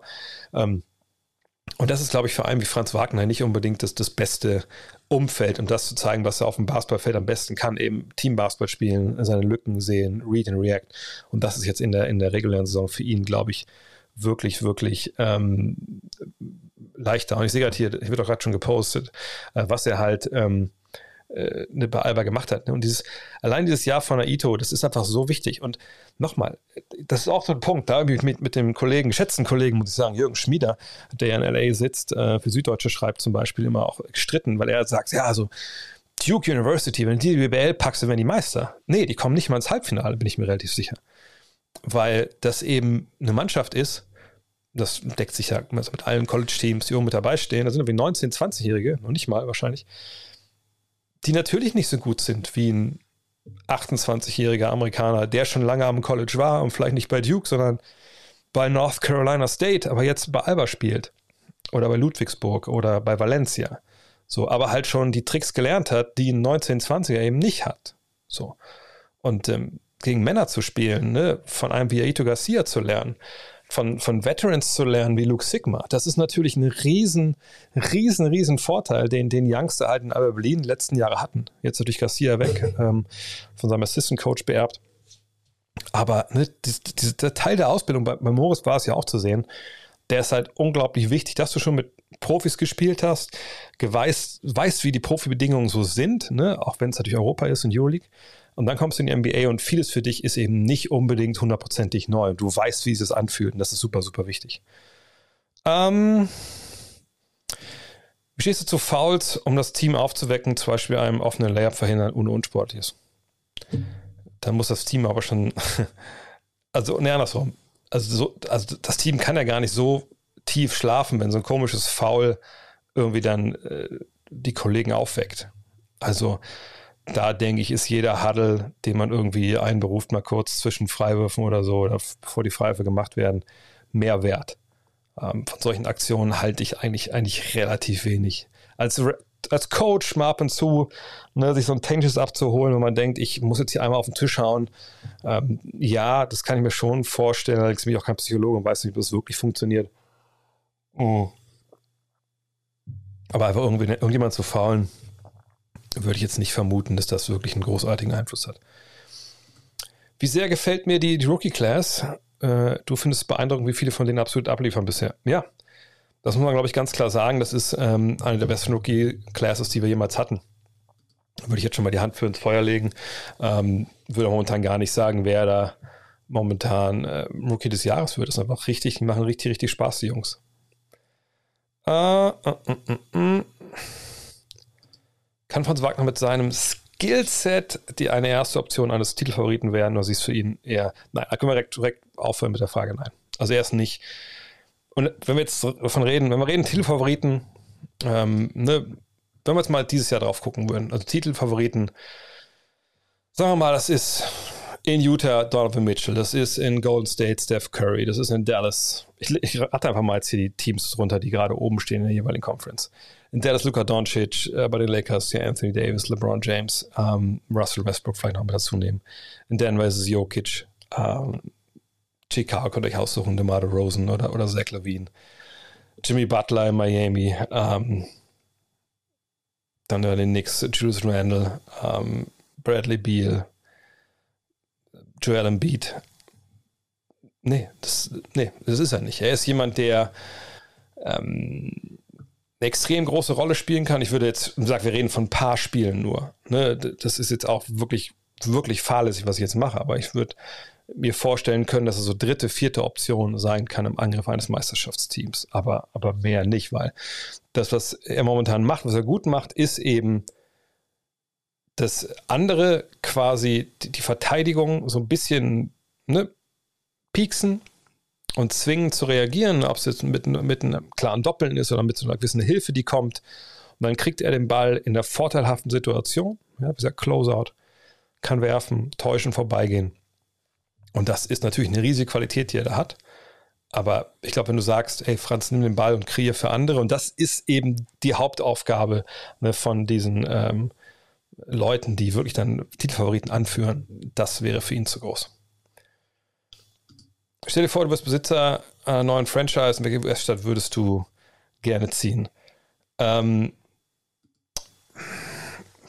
wahrscheinlich würde ich nach Seattle ziehen. Da ist natürlich sehr, sehr viel Regen da oben. Ähm, aber schon eine schöne Stadt. Ich war auch schon mal da. Ähm, ja. Ähm, ich am liebsten irgendwo am Strand. Auf der anderen Seite, da haben sie schon genug Franchise. Nö, Seattle würde ich gehen. Wie wird man eigentlich Basketball-Experte? Könntest du mir deinen Werdegang ein bisschen darlegen? Ähm, ja, in allem Schnelldurchlauf. Also ich habe angefangen sehr, sehr spät leider, weil ich wie jeder gute deutsche Junge erstmal Fußball gespielt habe, ein paar Jahre ähm, mit ja, 14,5 mit, mit Basketball im Sommer, weil ich über einen Erdkundelehrer bei uns, der gleichzeitig ähm, Abteilungsleiter war, gesagt hat, Jebstoff, wenn du keine 5 willst, du bist über 1,90 in der siebten Klasse, spiel mal bitte Basketball. Sondern bin ich da zur AG, das hat auch Spaß gemacht, war gut. Dann hatten wir das Glück, dass ich, ich bin in Westhagen in Wolfsburg, also ein Vor, also nicht ein Vorort, aber ein Stadtteil, der schon am Rand, am Rand liegt. Plattenbaustadtteil, äh, ein Basketballplatz, vollkommen wild, Ende der 80er. Ähm, da war ich dann im Sommer jeden Tag, weil ich dachte, ich kann ja nicht hingehen, irgendwie einfach um versuchen, mitzuspielen. Ich vielleicht kam auch aus diesem Fußballdrill ja auch raus. Naja, und dann habe ich da äh, Basketball angefangen, bin dann 1990, äh, war ja auch im Auswahlkader berufen in Niedersachsen-Auswahl, habe mir dann aber den äh, links dann halt die Bänder komplett durchgerissen, mh, hm, bin dann nach USA, dann war auch diese Karriere erstmal vorbei. Ähm, habe dann in USA Highschool gespielt, war in der Jumpertown High School, sehr, sehr kleine Highschool, Highschool zu eingeteilt in 1A, 2A, AAA, Quadruple A, 4A, 5A, so machen die es ja. Ähm, also je nach Größe, wir hatten, waren 1A waren die kleinste Größe. Da habe ich das ja durchgestartet, äh, habe dann auch eine Double-Double mehr weniger aufgelegt. Ähm, war dann auch so All County, also in der Auswahl da und dann Honorable Mentions bei in der Division, was sehr cool war und kam dann zurück nach Deutschland und dann noch ein Jahr bei mir beim VfL Wolfsburg, auch da gibt es eine Verbindung, das war in meinem Basketballverein. Äh, habe da dann halt in der ähm, Landesliga, heißt es äh, anderswo, in Niedersachsen heißt es Bezirksoberliga gespielt. Ähm, dann noch ein Jahr nach dem Abi Herren komplett. Nee, habe ich ein Jahr nach Herren noch gespielt? Ich überlege gerade ich weiß gar nicht mehr so lange her, aber habe ich dann Wolfenbüttel, äh, mein, mein, Abteilungsleiter von, aus, aus Wolfsburg ist ja nach Wolfenbüttel zurück, das war seine Heimat, äh, hat da dann den Verein mehr oder weniger geleitet und äh, da war eine Zweitligamannschaft und die haben mich damals ab, ab, ab, abgeworben mit der Perspektive, ich kannst Oberliga spielen äh, mit, der, mit der zweiten und kannst bei der ersten mittrainieren und äh, wirst bei der ersten dann langsam rangeführt das war auch sehr langsam, wie ich da rangeführt wurde, muss ich sagen, im ersten Jahr. Ich habe also äh, de facto, ich habe zwei Punkte gemacht in dem ersten Jahr in Göttingen, zwei Freiwürfe, das war absoluter Wahnsinn von wie 1000, wirklich fanatischen Fans. Das war ja immer in Göttingen geil, da im FKG. Ähm, und äh, mein Coach außer Stefan Koch, beziehungsweise jetzt einer der Kollegen bei, bei The Zone auch ist. Ähm, habe dann äh, noch ein Jahr gespielt, dann ein bisschen mehr im zweiten Jahr unter einem anderen Trainer, aber das war dann wirklich auch ein Scheißjahr. Da bin ich hier in der Regionalliga, da hat es dann richtig gut funktioniert in Salzdahlem, habe da auch, auch war Top, ich richtig in Top 15 beim im Scoring. Kam dann zurück nach Wolfenbüttel, habe dann noch ein Jahr da gespielt, auch dann erste fünf in der zweiten Liga, also leider abgestiegen.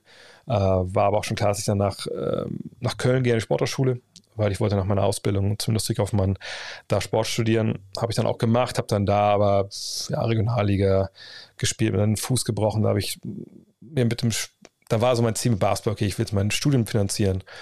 Habe dann halt äh, zweite Regionalliga gespielt, ähm, dann in Köln, dann war ich in England, dann war ich nochmal erste Regionalliga in Bergheim, äh, dann aber auch äh, Oberliga. Und dann am Ende war ich dann die letzten zwei drei Jahre in, in Köln, äh, was heutzutage halt die, ähm, wie heißen sie denn, Rhein, Rhein Giant, wie heißen sie gerade? Egal, Namen schon vergessen. Ihr wisst, wir das Team in Köln, damals in der zweiten gespielt, ähm, weil die halt dann äh, in eine Liga kommen wollten, wo sie ihre Youngster, sagen wir mal, ranführen können. Ähm, und das war eigentlich ganz geile Zeit dann in Köln auch immer so, wenn Team Sommer dann konnte mit Stefan Beek und so zocken, ein paar anderen Leuten, ein paar Legenden, das war mal ganz geil. Da kamen auch oft dann auch mal Bundesligaspieler in die Halle wie, wie, wie Tomic oder Arik Babu. Ja, und dann habe ich im Jahr 2000 angefangen als äh, NBA-Journalist bei der XXL Basketball. Die habe ich damals äh, hingeholt als Übersetzer. Dann war ich zwei Wochen da, bin ich Chefredakteur geworden, habe ich das ein Jahr gemacht, aber gemerkt, so, wie London, auch wenn es geil war mit dem Leben, aber so 70, 80 Stunden Wochen arbeiten war jetzt nicht so also war schon meins irgendwie, aber irgendwie hatte ich da keinen Bock mehr drauf, wenn man da lebt und es ist total teuer, man vermisst seine Family und so. Dann bin ich zurück, habe bei der Basket gearbeitet zwei Jahre, dann habe ich gesagt, das ist scheiße hier, so möchte ich nicht meinen Lebensabend, äh, äh, wie? Begleiten, nicht begleiten, nicht, egal. Also wollte ich einfach gut über Basketball schreiben, dann haben wir die Five gegründet. Ja, und dann ähm, habe ich quasi, war ich Chefredakteur von der Five, habe ab und zu mal für Zeitungen geschrieben, für Süddeutsche oder so. Ähm, und dann äh, bin ich ähm, irgendwann ins Podcast-Game eingestiegen.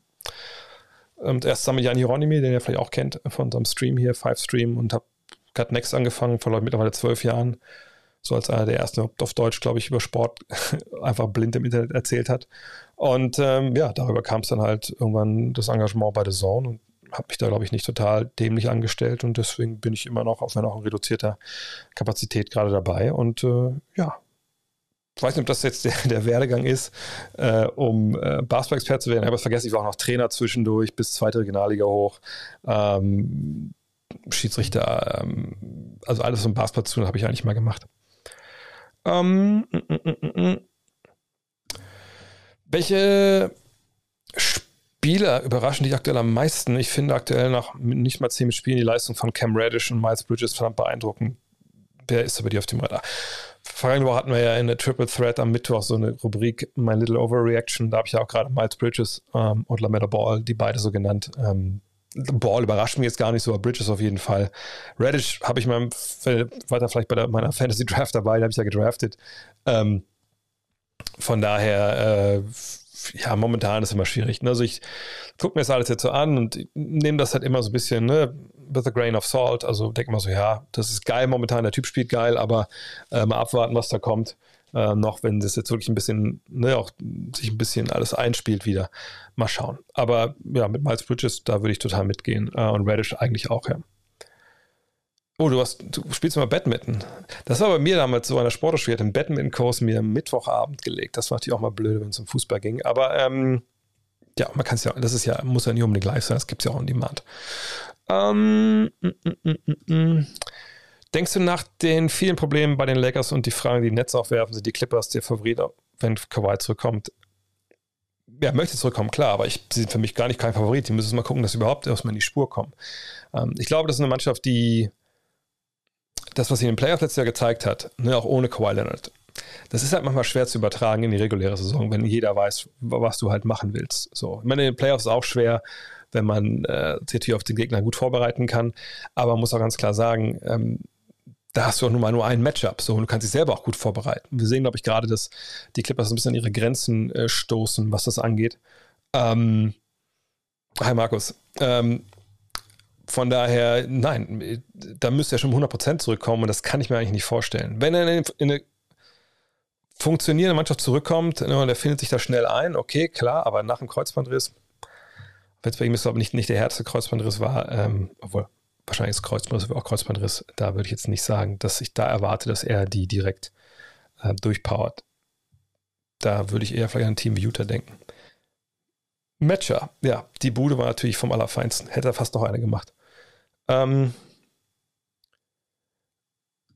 was ist deine Vermutung, wieso Steph Curry immer in der Crunch-Time versagt und der kalte Hände bekommt, wie gegen die Grizzlies? Ja, es war jetzt ja, glaube ich, was hat er jetzt? Drei, vier Spiele in Folge ohne Punkte im vierten Viertel. Das ist schon wirklich, wirklich bemerkenswert. Ähm, ich habe allerdings auch noch nicht so viele Spiele von den Warriors gesehen. Ähm, ich würde vermuten, das ist jetzt aber wirklich auch nur eine Vermutung, dass natürlich momentan ähm, ja, ist natürlich bei den, so ist bei den Warriors einfach keine großartige zweite Scoring-Option haben, die selber einen Wurf kreieren kann. Wiggins mit, ne, ähm, ab und zu. Ähm, von daher, äh, ja, das wäre jetzt das Eins, was ich mir denken könnte. Aber wie gesagt, ich habe noch nicht viel von denen gesehen. Äh, mm, mm, mm, McGrady, Parker, English, Howard, die größten nicht berücksichtigen bei Top 75. Deine Meinung darüber? Nochmal, es ist eine Top 75 Liste und es, sind, ne, es ist einfach super schwer, da Leute reinzunehmen, die, ähm, sind wir mal ehrlich, also zum, zum einen bei McGrady ähm, und bei English und bei Howard, die haben halt nie Titel gewonnen in ihrer Prime. Also zwei von denen überhaupt gar nicht und hat McGrady am Ende noch mit den Spurs irgendwie, wie war das denn? Egal, jedenfalls haben die in der Prime nicht Titel gewonnen. Uh, Parker war es natürlich nicht so, aber Parker ist halt auch ein Point Guard, der, was hat er in seiner Karriere gemacht? 18 und 7, letzte Woche hier schon. Uh, von daher, das sind schon Geschichten, die ich nachvollziehen kann. Englisch ist natürlich schwer, ne? Topscore der 80er.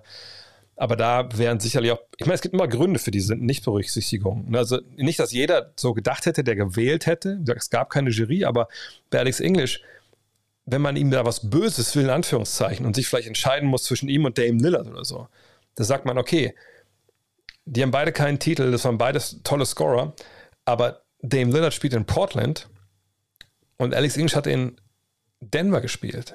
In Denver auf 1000 was, 300 Meter Höhe oder was, ne, wo die Luft dünner wird, wo sie immer schnell gespielt haben, eine hohe Pace. Guter Typ, keine Frage, aber ist einfach auch keiner gewesen, der dein Team zur Meisterschaft getragen hat und diesen Standortvorteil hatte. So, glaube ich, haben dann manche einfach gewählt. Ob das richtig ist oder falsch, naja, ist das Demokratie. Ne? Wenn man viele wählen und es kommt da was bei raus, dann wird das schon irgendwie stimmen. Alle Fragen zu Ben Simmons äh, können wir eigentlich vergessen. Also ich würde Ben Simmons, so würde ich ihn gerne sehen. Ähm, jetzt vergesse ich die Frage natürlich dann doch nicht. Ähm, ich weiß es ehrlich gesagt nicht. Was habe ich denn das letzte Mal gesagt, äh, wo ich ihn gerne sehen würde? Das ändert sich auch hier. Ich habe wirklich keinen richtig klaren Favoriten, wenn ich ehrlich bin. Mmh. Wo kriegt ihr die Werbung von Triple Threat her? Kriegt ihr Geld dafür? Nein, ich, äh, Full Disclosure, ich gehe jedes Mal, die Vorbereitung der Show dauert so drei, vier Stunden, äh, hin auf YouTube und denke, hm, hm, was würde ich heute gerne sehen? Weil ähm, ich jedes Jahr in so, in so Rabbit Holes falle, wo ich mir einfach gefühlt drei Stunden lang nur NBA-Videospots angucke, äh, ja, oder Werbespots angucke. Ähm, natürlich vor allem ältere Geschichten. Und irgendwie hatte ich jetzt Bock auf Kobe. Ähm, bin dann ins Rabbit Hole und dachte mir, ja, heute, diesmal gibt es nur Kobe. Letzte Woche gab es halt andere, ähm, nächste Woche wieder andere. Aber falls irgendwann sich irgend, falls euer Vater oder eure Mutter eine Fleischerei hat oder einen, einen multinational agierenden Autokonzern und er sagt, also ihr habt so viel Kohle auf der Kante, ihr müsst doch was wegen der Steuer auch tun. Geht doch mal hin und sponsert doch mal Triple Threat. Da würden sich sicherlich Julius, Jonathan und auch ich sehr darüber freuen. Von daher Anfragen bitte an dre.gutnext.de. Und solange das nicht passiert, schicke ich halt einfach äh, nach wie vor meine Lieblings-YouTube-Werbung ins Rennen. Nachdem die Team-Sportreisen, NBA-Trips für 22 alle ausgebucht sind, oh, Moment, Moment, Moment, Moment, Moment. Da fällt mir eine Sache ein. Oh, das habe ich total vergessen heute, aber das geht um diese, genau um diese Sache hier. Warte mal, ich suche mal kurz die Mail vom Michael. Und zwar, mir hat äh, Michael Bechtloff geschrieben, das ist der Mann, der sich bei Teamsportreisen um die ganze Summe halt kennt. Er hat mir geschrieben gestern. Äh, Hi Dre, nach der Veröffentlichung der Einreisebedingungen der USA gab es jetzt doch ein paar Absagen bei der LA-Reise. Wir haben mit Nachrückern aufgefüllt. Nun ist noch ein Platz frei für einen Einzelreisenden. Äh, magst du nochmal einen Post machen für den einen Platz? Bei Interesse bitte E-Mail an events at tr-germany.com. Ähm, also die Reise, die ist im Februar. Ähm, im Februar äh, nach LA, wann ich kann uns mal nachgucken, wann das genau ist. Nee, kann ich gerade nicht. Ähm, aber auf Teamsportreisen äh, tr-germany.com, da unter Reisen, da müsste eigentlich dann wahrscheinlich die LA-Reise freigeschaltet sein. Wenn nicht, einfach, wie gesagt, die E-Mail-Adresse, ich sage es gerne nochmal, ähm, events at tr-germany.com, einfach anmailen. Schicke euch alle Infos.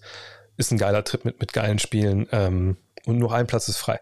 Aber fliege ich nun im Dezember mit Kumpels nach New York? Cool. Hast du Tipps, was man als Basketball-Fan sehen muss? Sonst auch gerne kulinarisch. Ähm, kulinarisch gibt es eine Geschichte, ähm, ich muss mal kurz nebenbei bei googeln, ähm, ein bisschen ausholen. Also ich war, mh, hm, ich war vor ein paar Jahren, ich glaube, es war das Jahr, wo 20 Jahre, ähm, genau, äh, wo, wo 20 Jahre ähm, NBA 2K war. So. Und ähm, da waren wir äh, mit mehreren Leuten, ein paar Jungs hier von Rocket Beans und so eingeladen von 2K und waren halt da und äh, haben dann das ganze Event mitgemacht und so. Und wir haben auch abends noch mit Getting Buckets, Q und ich haben noch ein paar Sachen gedreht, auch in New York auf dem Freiplatz. Vielleicht erinnert euch an die, an die Folge, wo ich von der Mittellinie treffe und Kuro nicht. Kuro, bist du heute dabei?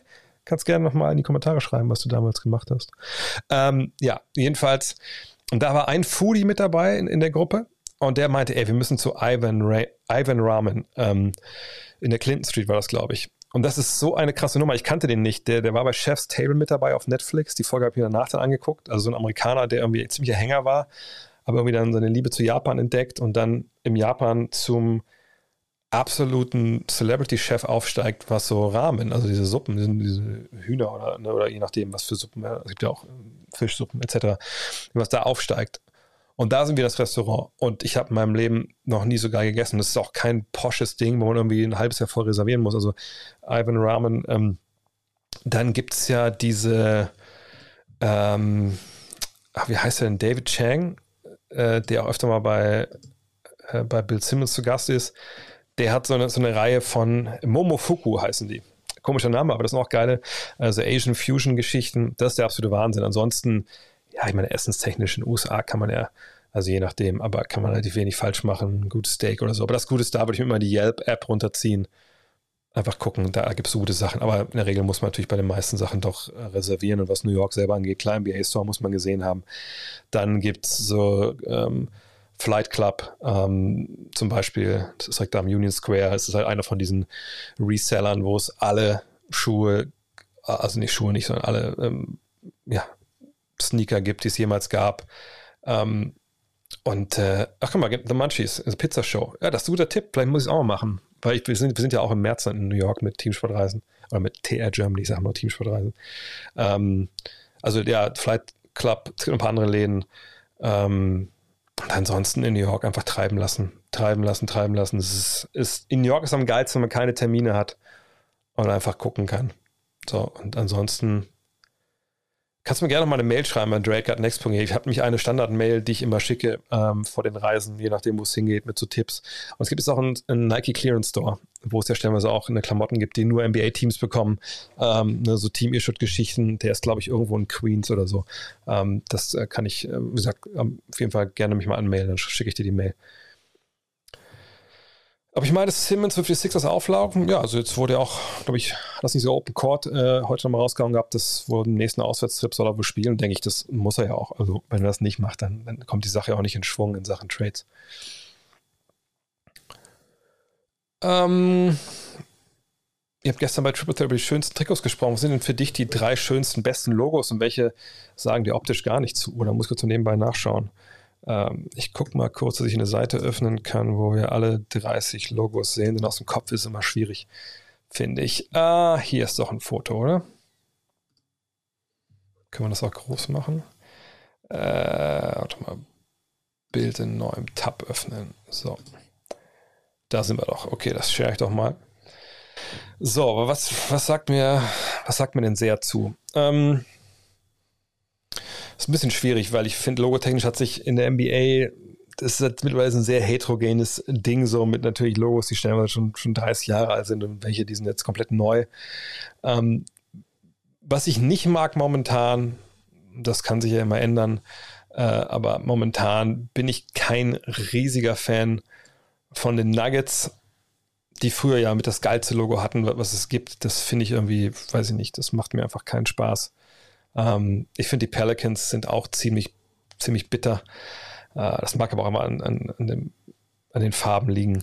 Ähm, und natürlich LA. Also die LA Clippers, sagt mir überhaupt gar nicht zu. Dieses Rebranding, was sie da gemacht haben, schwierig. Nochmal ne, für alle, die, die das noch nicht im Kopf haben und, und den pflanzt jetzt was rein, was nie wieder rauskommen wird.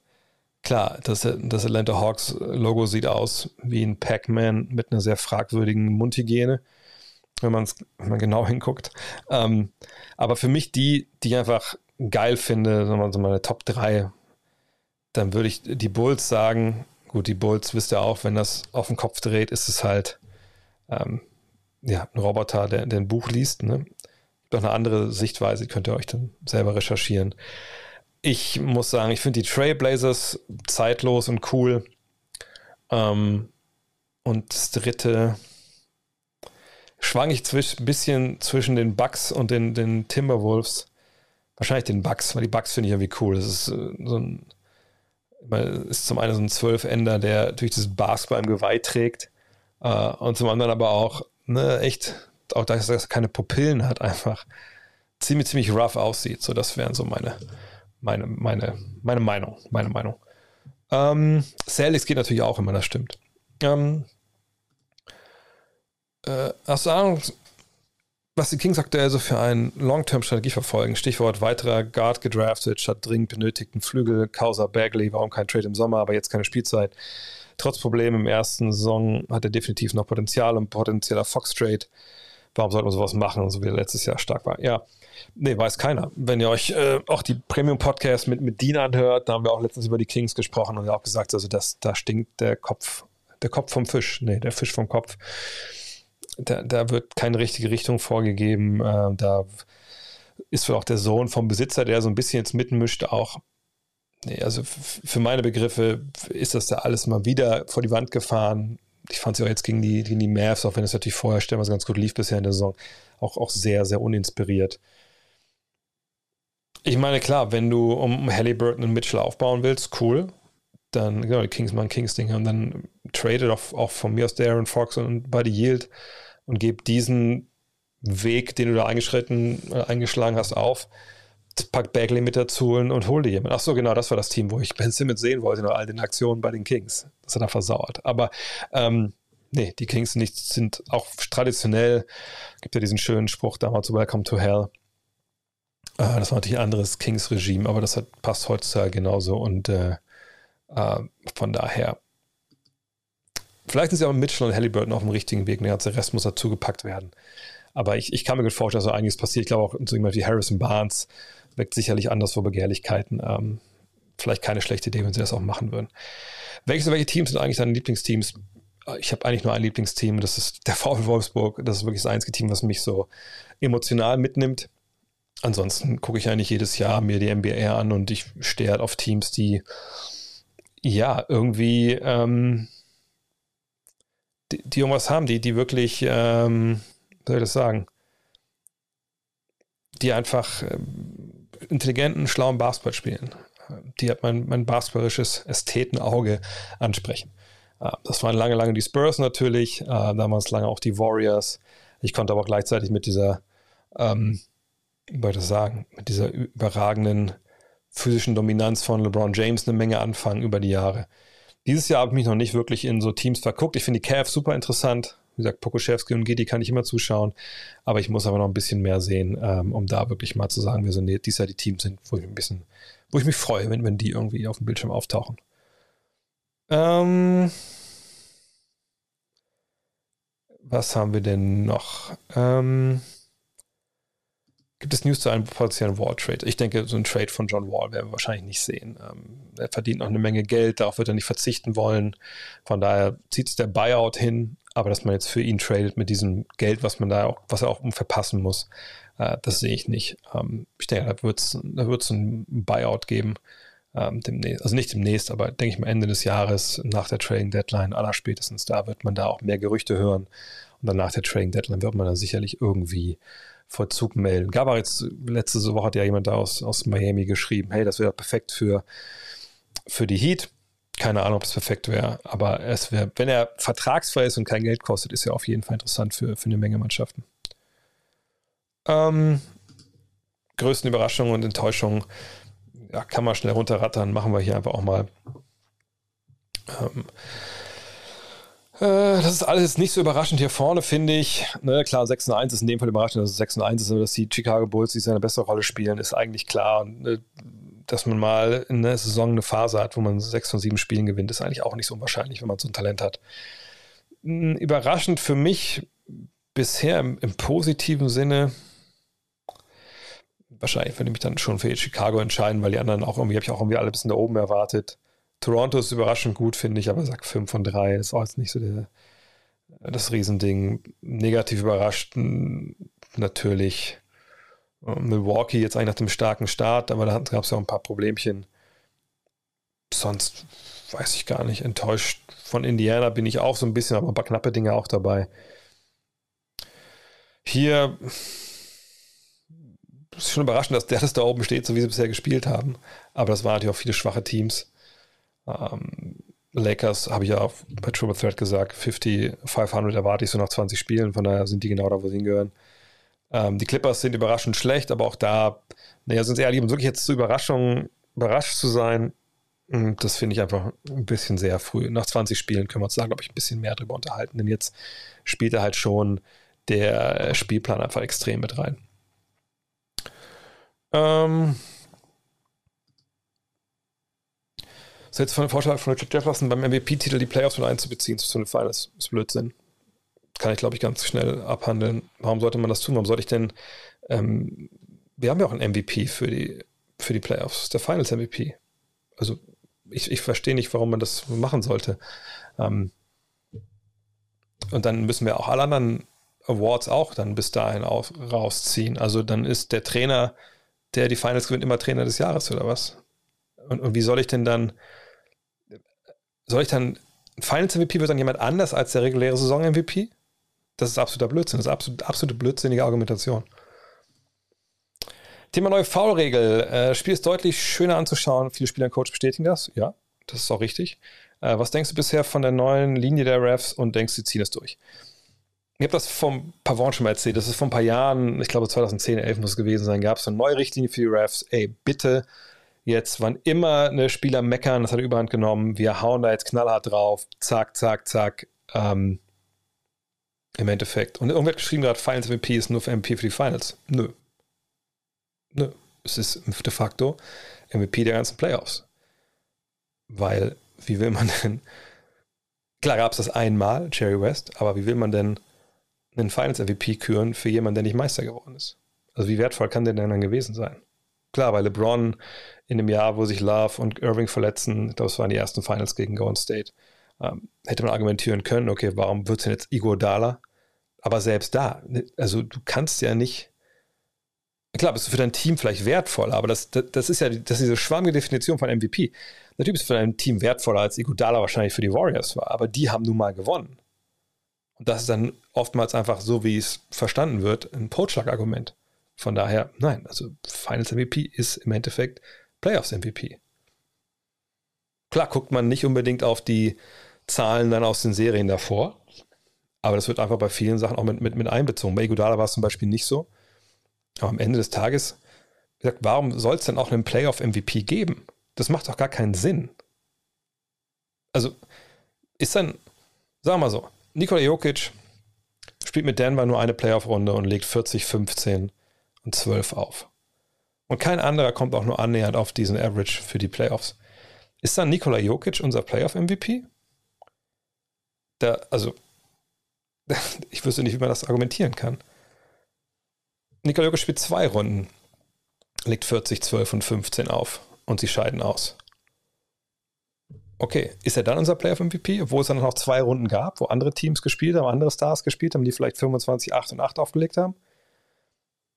Kann ich auch nicht. Kann ich, könnte ich nie im Leben mit, da würde ich vielleicht meiner Journalistenakkreditierung abgeben, wenn wir das einführen. Also geht es dann nur um Spieler, die quasi in Conference Finals waren und da abgeliefert haben. Nur die sind quasi qualifiziert für einen Playoff-MVP. Ja, okay, aber im Zweifel ne, sind ja dann die Jungs, die wir dann da wählen, auch im Endeffekt ähm, zwei von denen, oder sicher drei von denen, vier von denen sind ja auch in den Finals so. Also warum soll ich dann die dann äh, wählen, die, nee, Regular Season plus Playoffs zu den Finals, aber es macht gar keinen Sinn. Das macht gar keinen Sinn. Warum soll man das machen? Warum soll man die Playoffs, wo vorher ist klar, es sind 82 Spiele für jeden, je nachdem wie verletzt man halt ist. Das ist, äh, du spielst gegen die gleichen Teams. Ähm, danach ist es halt der Playoff-Baum, wie er halt ist. Warum soll man das mit reinnehmen? Ich meine, die, die Saison ist eh schon. Also statistisch mal gar kein Unterschied. Punkt. Ne, die paar Spiele, die du am Ende machst, die sind eigentlich relativ egal. Äh, sind das wichtigere Spiele mit mehr Druck etc.? Natürlich keine Frage, aber dann lass uns vielleicht den Überdenken auch von den Finals-MVP äh, nicht wirklich so ein Playoff-MVP von den beiden Finals-Teams machen. Dass eben eventuell jemand wie Steph Curry, wenn er drei Runden abliefert und dann in den Finals irgendwie das nicht so gut kann, dass er nicht Iguodala MVP wird, sondern halt Steph Curry, weil er einfach die ganzen Playoffs überragend war. Damit kann ich mich anfreunden. Aber alles andere, finde ich, macht einfach überhaupt gar keinen Sinn. Und was ist denn mit jemandem, der dann nicht in die Playoffs kommt? Also, ich meine, ich finde, jemand, der nicht in die Playoffs kommt, sollte eh nicht MVP werden. Aber du nimmst die komplett aus dem Rennen dann schon. Also da sind nur die Playoff-Teams dabei. Das ist nicht mehr so schlimm. Aber dann gehst du halt hin und sagst, okay, wie gewichtest du das? Sind es einfach jetzt, was ich, zehn? Äh, nicht mal. Sind das vielleicht vier Spiele nur mehr? Sind es. Es macht wirklich überhaupt gar keinen Sinn. Auch weil es keinen Unterschied macht. Genau, ist angekommen. Vollkommen richtig. Ich muss jetzt auch nicht drüber reden mehr. Was war jetzt gerade die letzte Frage? V-Regeln.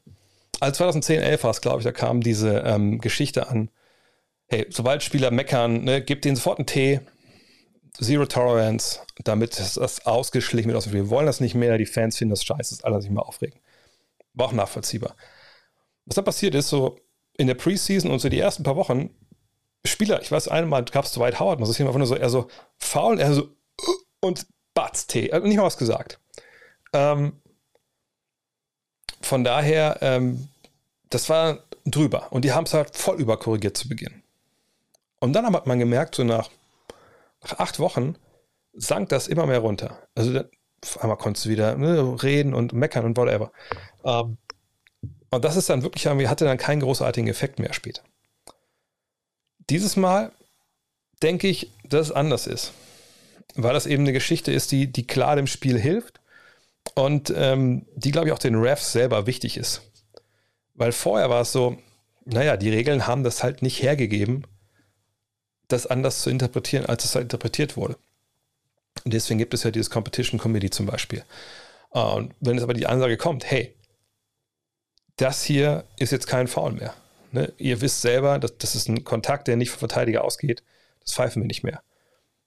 Dann nimmst du es als Ref gerne an. Denn das war natürlich auch viel, ja, ein bisschen Foulschinderei, ein bisschen Betrügerei mit dabei, was wir in den letzten Jahren da gesehen haben. Das wurde einfach auf die Spitze getrieben. Und dann, bis es einfach auch dann schlecht aussah. So. Ähm, und jetzt sind die Refs auch, muss man sagen, korrigieren ein bisschen über, einfach um diese Linie klar durchzuziehen. Aber ich kann mir vorstellen, dass auch wenn sie es ein bisschen zurückfahren, weil man einfach auch ein paar Grenzfälle hat, wo sich auch die Refs, und die werden ja auch reviewed und es wird auch über gesprochen, äh, wo dann ne, deren Vorgesetzten sagen, pass auf, da wart ihr ein bisschen drüber. Das war schon Foul, keine Ahnung, der, der Spieler ist, ist, zwar bisschen zur Seite gesprungen, aber es war unterm Korb. Das äh, müsst ihr einfach anders, äh, anders werten. So. Vielleicht sehen wir da ein bisschen weniger Calls, aber ich glaube, diesen, diesen Spirit of the Rule, ne, das, wie es angewendet werden soll, das werden wir weiterhin sehen, weil es einfach richtig ist und weil auch jeder, der Basketball sich beschäftigt, weiß, welche Sachen da faul sind, welche nicht. Gibt es Grenzfälle? Gar keine Frage. Viele allerdings nicht. Und von daher, das, das wird kommen. Das wird bleiben. Und was danach kommen wird, ist dann halt, dass sie sich wahrscheinlich hoffentlich nächste mal dieser äh, Fast Break Foul Geschichte annehmen, dass sie diese Euro Fouls da wegnehmen das ist genau wie in der FIBA bestraft wird, dann ist das auch weg. Und dann haben wir schon eine Menge geschafft im Basketball, wenn wir ehrlich sind. Oh. Was ist der beste Backcourt, den hier gesehen hast? Clay Thompson und äh, Steph Curry. Ich habe mehreren Finals gesehen. Da geht, da geht nichts drüber. Was läuft bei den Celtics verkehrt? Haben wir schon mal gesprochen. Ganz zum Anfang. Da müssen wir nochmal zurückspulen. Ähm, haben wir weitere Top-Talente hinter Franz Wagner jetzt? Ähm, bla bla bla äh, in der Pipeline, die Potenzial haben für die NBA. Hier haben wir mehrere, aber wenn ihr meine Arbeit schon ein bisschen länger verfolgt, dann äh, ist es so, dass ich mich meistens weigere, genau mit solchen Fragen mich auseinanderzusetzen. Ähm, wir haben bestimmt in der Pipeline vier bis zehn Spieler in verschiedenen Altersklassen, die auch schon in der BBL spielen und nicht mehr gedraftet werden können oder werden, ähm, die NBA-Spieler sind, Punkt, oder werden können. So.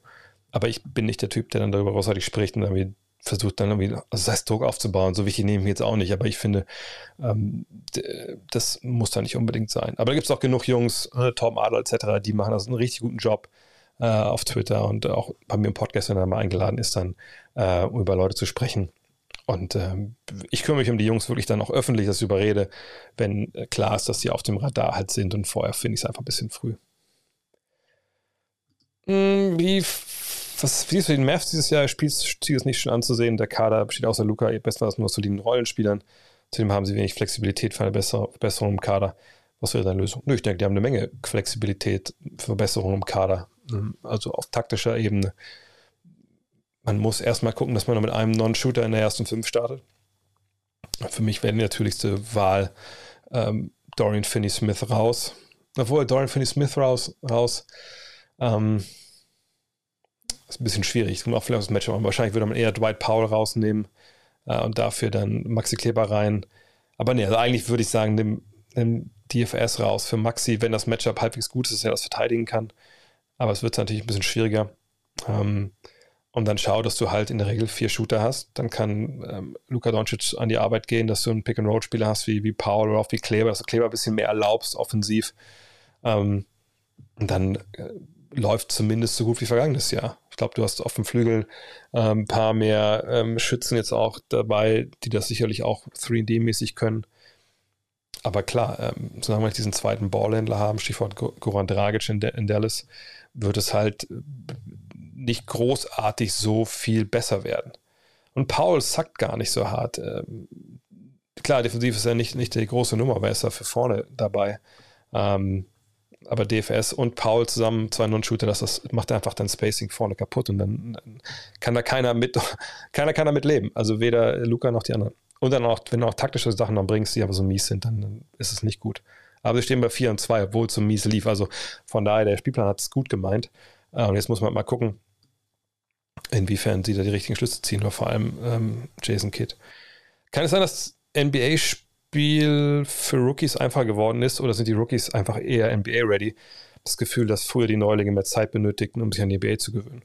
Ich denke, das ist dieses Jahr auf jeden Fall, ähm, auf jeden Fall eher so ein, ähm, so ein klarer Ausschlag nach oben, weil wir so viele Jungs haben, die einfach mega, mega eingeschlagen sind. Aber wenn wir uns die anderen Jahre angucken, dann muss man ähm, muss man sagen, dass da auch ein paar Jahrgänge dabei waren, wo die Jungs Probleme hatten. Ähm, Habe ich nur ganz kurz gesehen, das Reel von Clay Thompson als Larry Bird, da fand ich ihn aber als äh, Jackie Moon besser, wenn ich ehrlich bin. Was ist los mit Zion? Äh, hat er kein Profi-Mindset oder wie kann man sich die fahrlässige Professionalität erklären? Haben wir gestern lange darüber gesprochen bei Triple Threat. Ich habe das Video nochmal gesondert hochgeladen. Ähm, ja, ich finde das schon, schon spannend. Auch gerade, ne, man weiß, der, der bricht sich den Fuß, das Team wird dann mit dir sprechen und sagen, pass auf, mach mal dies, mach mal das. Ne, das ist unser Plan für die Reha. Und wenn dann sowas bei rauskommt, dann, ähm, ja, dann macht man sich schon ein bisschen Sorgen um die ganze Geschichte. Ich, ich bin find, find wirklich gespannt, wie das weitergeht bei. Und ich bin gespannt, vielleicht kurz hin, äh, weil ich sie gerade auch hier links sehe. Ähm, wenn ihr jetzt irgendwie denkt, zu dem Zeitpunkt, auch jetzt das hört sich gut an, was der Kollege schon seit was? Über einer Stunde erzählt. Wo sind wir denn überhaupt? Äh, fast zwei Stunden. Vielleicht soll ich doch mal abonnieren oder folgen. Könnt das natürlich gerne jetzt tun. Ähm, derweil mache ich weiter mit euren Fragen. Ähm, viele strugglen momentan bezüglich der Wurfquote, siehe Tatum, Lillard, George. Letzterer beschwerte sich auch gerade über den neuen Ball. Denkst du, da könnte etwas dran sein oder ist einfach noch, noch zu früh darüber zu urteilen? Ich glaube, generell ist ja die, äh, die Wurfquote runtergegangen, haben wir gestern auch bei Triple Threat besprochen. Ähm, und ich glaube, es hat verschiedenste Gründe. Zum einen, ja, es ist ein neuer Ball. Ich denke, das spielt klar mit rein. Da muss man sich dran gewöhnen. Das werden auch jetzt alles neue Bälle sein, die noch nicht 100% eingespielt sind. Klar, ich meine, die haben schon viel damit gemacht äh, und haben auch sicherlich dann, also Gibt ja Jungs, die halt zuständig sind, dass die Bälle halt abgeschliffen und eingespielt werden.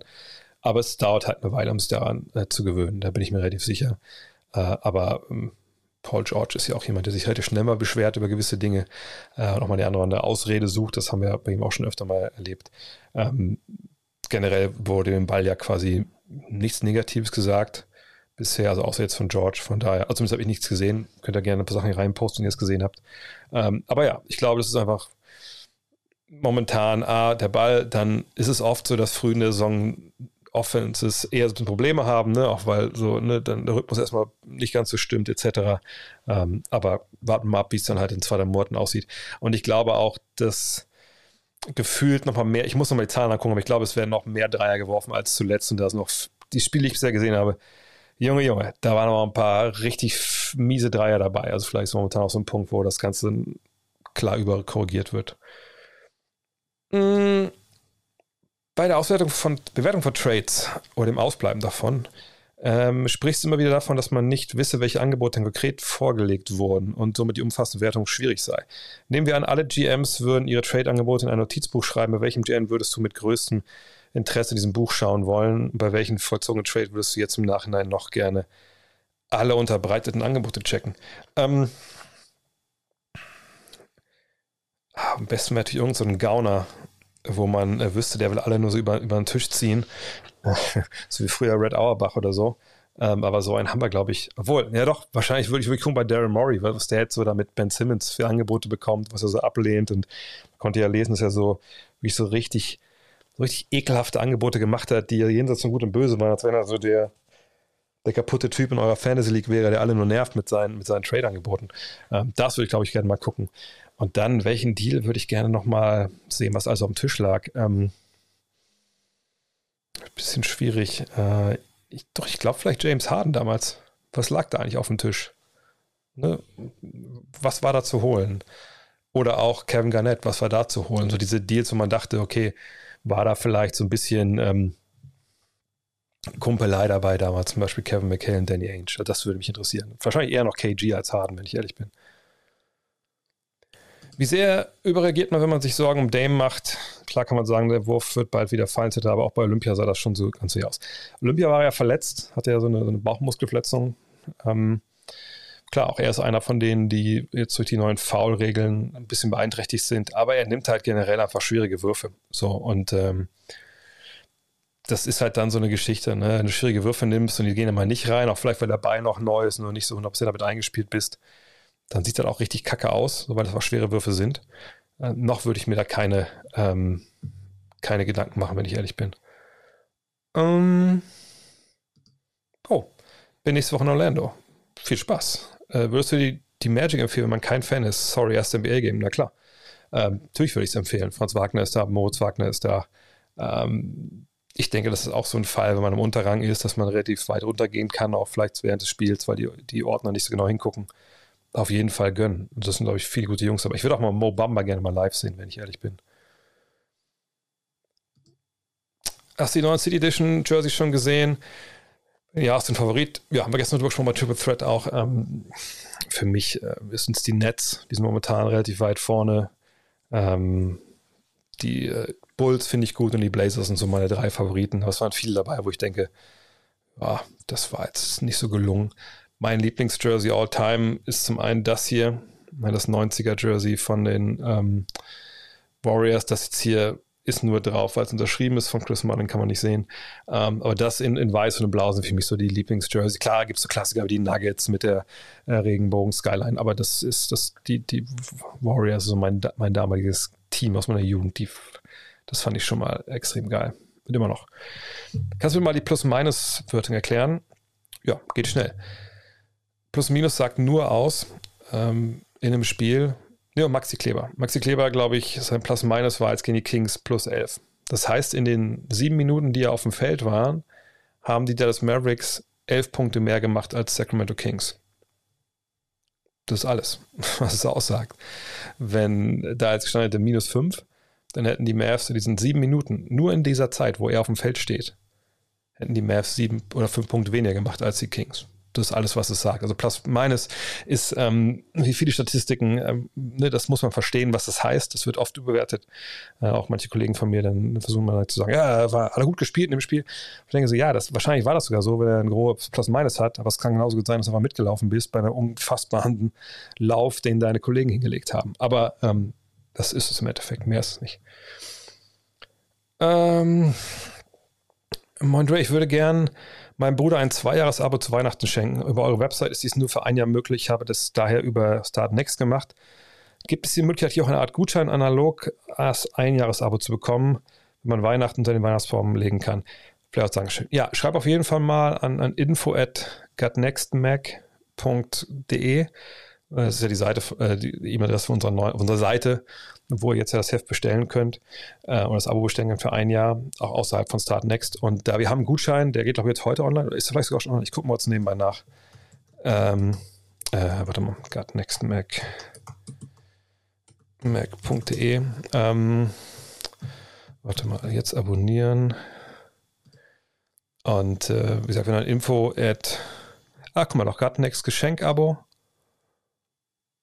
Genau, geh mal, wenn du auf der Seite bist, geh mal auf Gutnext Geschenk-Abo, da siehst du dann auch, neben dem Abo ist dann auch nochmal ähm, schon Vordruck von diesem, ähm, ja, von dem Gutschein.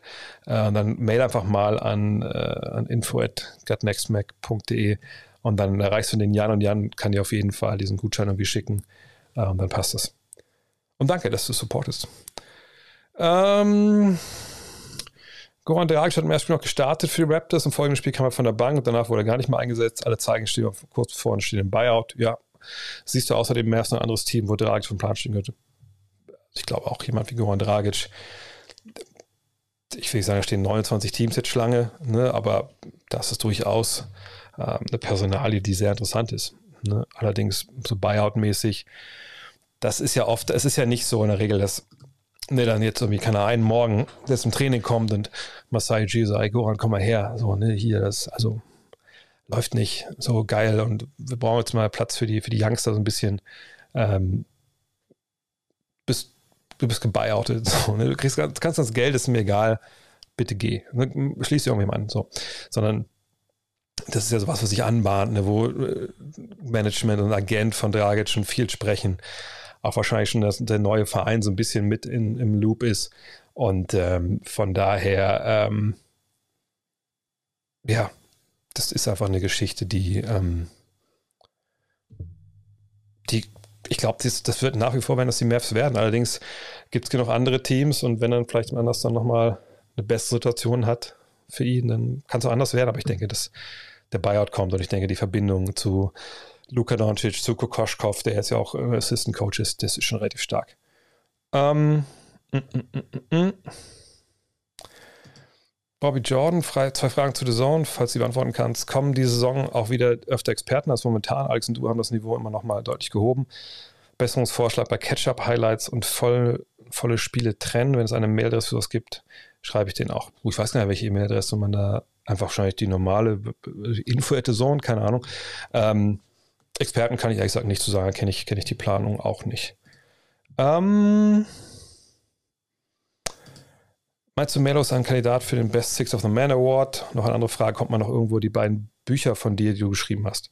Ja, die Bücher gibt es. planetbasketball.de kann ich kurz auch zeigen, also die Seite.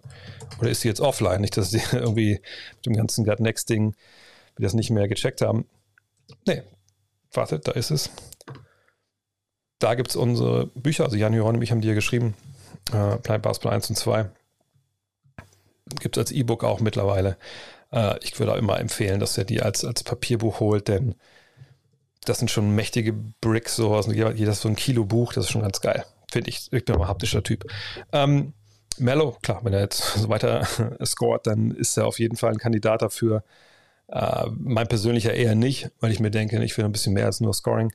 Aber ja, momentan ist er da auf einem sehr, sehr guten Weg, aber ich glaube nicht, dass er das halten kann, wenn ich ehrlich bin. Ähm, mm, mm, mm, was haben wir noch? Ich glaube, ich hänge heute schon wieder tierisch hinterher. Ähm, die Jazz starten mal wieder gut in die Saison und vor allem Gobert wirkt sehr gut in der frühen Phase. Traust du ihnen eine ähnliche Regularisierung wie letztes Jahr zu? ähm, und denkst, dass sie potenziell in den Playoffs der Western Conference dieses Jahr bessere Karten haben. Ich habe das ja auch vor der Saison gesagt, dass es für mich ein Kandidat sind mit für den besten Rekord äh, in der Western Conference. Das bestätigen sie jetzt früh. In den Playoffs kommt es auf die Matchups an. Können sie kleine Aufstellungen kontern? Jetzt mit Rudy Gay, vielleicht so als Small Ball Center. Haben sie genug Flügel-Defense? Das Problem war ja nie irgendwie Rudy Gobert's Defense, sondern eher die Flügel-Defense, für die er ausbessern musste. Ähm, und ja, für mich ist das ein Kandidat auch für die Finals nach wie vor.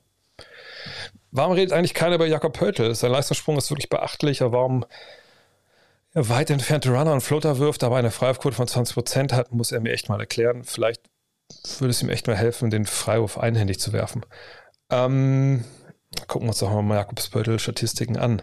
Äh, bisher bei den Spurs. Spurs hat nicht so gut gestartet, das haben wir, glaube ich, auch schon vorhin kurz gesehen. Und dann sehen wir Jakob Pöltl hier. Äh, Österreicher, mittlerweile ist er wie alt 26. Und äh, wir sehen die Zahlen. Wir sehen, ja, ne, da ist ein klarer Sprung drin. 5,3 Punkte, mehr Rebounds etc. Aber wie gesagt, bei solchen Sachen muss man oft auf die äh, 36 Minuten gucken, wir mal die Quote. Ja, die Quote ist momentan hier wirklich nach unten gekracht. Das sollte man eigentlich nicht glauben. Aber wir sehen auch hier, dass natürlich bei ihm auch immer wenige frei, für die er versucht, dieses Jahr ein bisschen mehr. Ja, Im Totalen sieht man jetzt hier 5 von 13, da würde ich mir noch gar keine Sorgen machen. Auf 36 Minuten sehen wir aber, dass dieser Sprung real ist hier. Wir sehen aber auch, dass hier die offensive Anteil, den er halt nimmt, äh, klar gewachsen ist. Ähm, und wir sehen, sonst sind die Zahlen eigentlich gleich. Also im Endeffekt ist es eine größere offensive Rolle, die er spielt. Ähm, ich finde auch, dass es gut macht. Vergangenes Jahr ist auch schon sehr gut gemacht, vor allem defensiv. Aber ich würde jetzt ähm, den Leistungssprung, ich glaube, das war schon drin in ihm, auch dieses Scoring-Ding. Am Colt hat das ja gezeigt. Ähm, aber ich glaube einfach, dass das bisher nicht in der Infrastruktur so vorgesehen war. Und ich schaue gerade nochmal, genau, in Utah damals hat er im zweiten Jahr auch 17 Punkte aufgelegt. Ähm, von daher, äh, es ist nicht, dass er irgendwie jetzt großartig was neu in seinem Spiel hätte. Er ist auch jetzt kein Stretch-Big-Man geworden oder so. Ähm, von daher, er macht das richtig gut. Ähm, aber jetzt auch kein Grund, dass man denkt, okay, das ist ein ganz neuer Spieler. Cole Anthony bisher, krass, mit welchem Swag der so rangeht, Swagger. Ähm, ne, das, bei den Spielen denkt man, dass irgendwie das sein Team ist. Auch da können wir uns die Zahlen nochmal anschauen. Ähm, aber man muss natürlich auch ganz klar sagen, ähm, er spielt natürlich für Orlando und er ist da als der Typ, der sofort weggeht, scoring-technisch, der auch den Fight so ein bisschen angenommen hat, ne, weil ähm, klar, mit Jalen Sachs kam da jemand, der quasi ähnliche Position spielt. Aber er hat gesagt, nee, ich, äh, und Fultz kommt immer noch zurück. Aber klar, dass er diese Rebound-Zahl auflegt, sind, ist halt verrückt. Dass er diese Assist-Zahl auflegt, ist verrückt. Er hat nicht verrückt, aber es ist gut. Und die Dreierquote ist die absolute Wahnsinn. Das ist ein brillanter Start. Aber auch da müssen wir einfach abwarten. Aber es ist natürlich gut, dass er, dass er so funktioniert. Die Frage ist halt nur, was passiert dann, wenn Fultz zurückkommt. Meinung zu Miami haben sie sich für mich ideal verstärkt, funktionieren vor allem defensiv herausragend gut, sind tief und Coach kein Favorit im Osten. Tja, genau das, was wir vor der Saison auch hier gesagt haben an der Stelle. Ja, das ist super. Und hoffen wir, dass Victor Oladipo noch in die Spur findet. Dann bin ich sehr gespannt, wie sie da äh, rauskommen. Wie bereitet sich auf ein Spiel bei der Zone vor und dauert eine Vorbereitung bei Nets Lakers wenig lang als zum Beispiel bei Kings Thunder oder so. Es kommt natürlich darauf an, wie viele Spiele ich in der Regel. Jetzt früh in der Saison ist natürlich länger generell bei jedem Spiel, weil einfach man noch nicht viel in der Saison von der jeweiligen Mannschaft gesehen hat. Und weil es auch wichtiger ist, früh in der Saison immer genau zu wissen, was in den Spielen passiert ist. Ne, wenn wir schon 30 Spiele von dem Team gesehen haben, dann, dann ist es nicht so wichtig, dass ich genau weiß, was in den drei, vier Spielen vorher passiert ist. So, ne, weil das einfach wir schon viel, eine viel breitere Datensatz, sage ich mal, haben. Ne, wenn ich jetzt Beispiel sage, keine Ahnung, ah, hier, Spieler X, der hat jetzt ja früh eine Dreierquote von über 40 Prozent, vergangenes Jahr waren es 20, da sieht man eine klare Verbesserung, da kann man jetzt erwarten, dass es so weitergeht. Und ich gucke mir halt nicht die, die drei Spiele vorher an und sehe halt nicht, dass er vielleicht in den zwei Spielen 0 von 8 geballert hat und dann in, in dem dritten aber so mega heiß war, dass er das ausgeglichen hat und es auf 40 Prozent kam. Ne, das ist halt eine wichtige, dass man da vorher ein bisschen mehr halt drauf schaut. Ähm, aber ansonsten bereite ich mich eigentlich auf so ein Spiel drei, vier Stunden vor. Äh, sicherlich, wenn es zwei Mannschaften sind, die ich schon ein paar Mal kommentiert habe, kann es auch mal eine Stunde oder zwei Stunden nur werden. Aber wenn man schon Spiele guckt, oder ich nutze ja Instat, äh, bei Instat viel reinguckt, dann, dann kann man da auch schnell halt mal ein bisschen mehr, mehr Zeit versenken. Mmh. Was sagst du, Scotty Pippens Aussagen bezüglich The Last Dance? Ja, das heute, ich habe das Interview noch nicht ganz gelesen, ich habe nur einmal den, den Link retweetet, weil der Fußball lief. Ähm, werde es morgen nochmal reintun, äh, aber dass er jetzt nicht ein großer Fan von Last Dance war, ist ja klar. Also vergangenes Jahr, ich habe das letzte Jahr auch schon erzählt. Ähm, es war eigentlich so eine Presserunde angesetzt äh, mit Steve Kerr, ähm, mit wem denn noch? Ich glaube sogar Phil Jackson und, und Scotty Pippen. Naja, und dann hat Pippen aber abgesagt. Und irgendwie haben sie dann auch, glaube ich, das ganze Ding irgendwie abgesagt gehabt. Oder es war mitten in der Nacht, glaube ich, sowas. Naja, jedenfalls Pippen hat abgesagt. Pippen hat auch sich auf ESPN nichts dazu geäußert und nirgendwo. Und jetzt zum ersten Mal dann im Interview. Und ähm, Malice at the Palace Doku, bald, bald schauen wir die zusammen, aber ich habe es noch nicht gesehen. Äh, von daher, das ist jetzt so der, ich habe es nur in der Zusammenfassung gelesen, gesagt hat, ja, ich fühle mich disrespected und auch meine Teammates und so. Naja, muss man zu wissen, dass natürlich ähm, der gute ähm, Pippen sich halt, äh, Scotty sich eigentlich immer disrespected gefühlt hat, auch damals schon, auch sicherlich nachvollziehbarerweise. Aber es war natürlich eine, eine Doku über MJ. Und MJ wurde klar aufs Podest gehoben. MJs Firma hat das Ganze ja auch mitproduziert und alles abgesegnet. Von daher, ja, das war klar, dass das in die Richtung geht. Welche Spieler sind die größten What-If-Stories, die dir einfallen? Petrovic, Hill, Rose, Penny Hardaway, Brandon Roy. Ja, das ist schon eine relativ gute Geschichte, aber das größte ist Len Bias. Len Bias haben wir leider nie gesehen. Ähm, Len Bias ist jemand, der für meine Begriffe das größte What-If der NBA-Geschichte ist komplett. Also können wir auch alles andere mit reinnehmen, Trades oder sonst was. Wenn der Mann lebt und in die Liga kommt, ähm, dann ist das ein, für meine Begriffe, nach allem, was man damals gelesen hat darüber und so, klar, zu der Zeit habe ich auch nicht Basketball verfolgt, aber was man alles darüber gelesen hat und die Leute, die dabei waren, was die erzählen, das war ja wirklich jemand, der das mit John hätte aufnehmen können. Und wenn der nach Boston kommt, gibt er den ganzen, der Big Three dann nochmal Leben am Ende deren Karrieren. Und ähm, da muss man sagen, dass das einfach ähm, der größte Verlust auch ist im NBA-Basketball. Nichts gegen die anderen. Die anderen sind alle großartig, aber Alan Bias ist das größte What-If. In welchem Team hat ein Rookie beste Entwicklungschancen? Ist die Entwicklung beispielsweise neben LeBron besser als am Anfängerteam bei Rockets? So würde ich es nicht sagen, aber du brauchst natürlich äh, eine gute Infrastruktur und Leadership, hm, um optimal zu wachsen. Auf der anderen Seite, wenn du ein überragender äh, Superstar-Rookie bist, dann ist es schon auch egal, wo du an den Start gehst. Fakt ist, du musst spielen, du brauchst Coaching, du brauchst die Möglichkeiten, halt auch Fehler zu machen. Und das kannst du in dem einen genau wie im anderen Team halt auch haben. Ähm.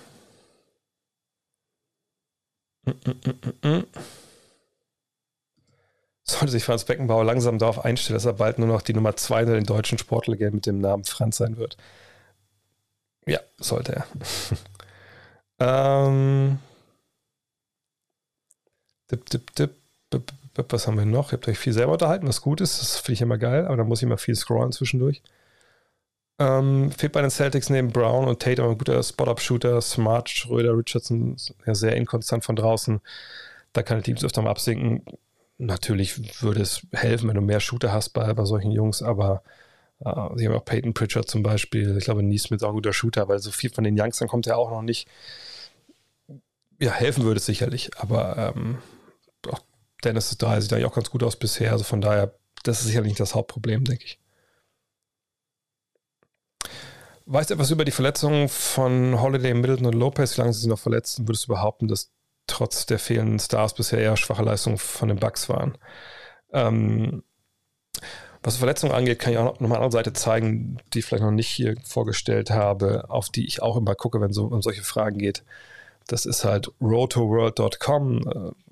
Road to World, das kommt, was eigentlich für Fantasy-Geschichten ist.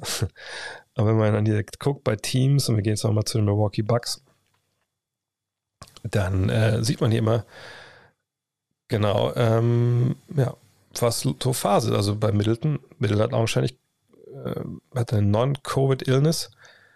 Ähm, erst haben gesagt, na, jetzt hat er doch wohl Covid. Das hatte ich auch nämlich letztes Mal, dass er eigentlich kein Covid hatte. Das ist die neueste News hier. Ähm, hier Ankle Sprain, dann steht hier, stellen wir auch schon, ne, wie lange sie halt draußen bleiben werden. Also Lopez Lopez.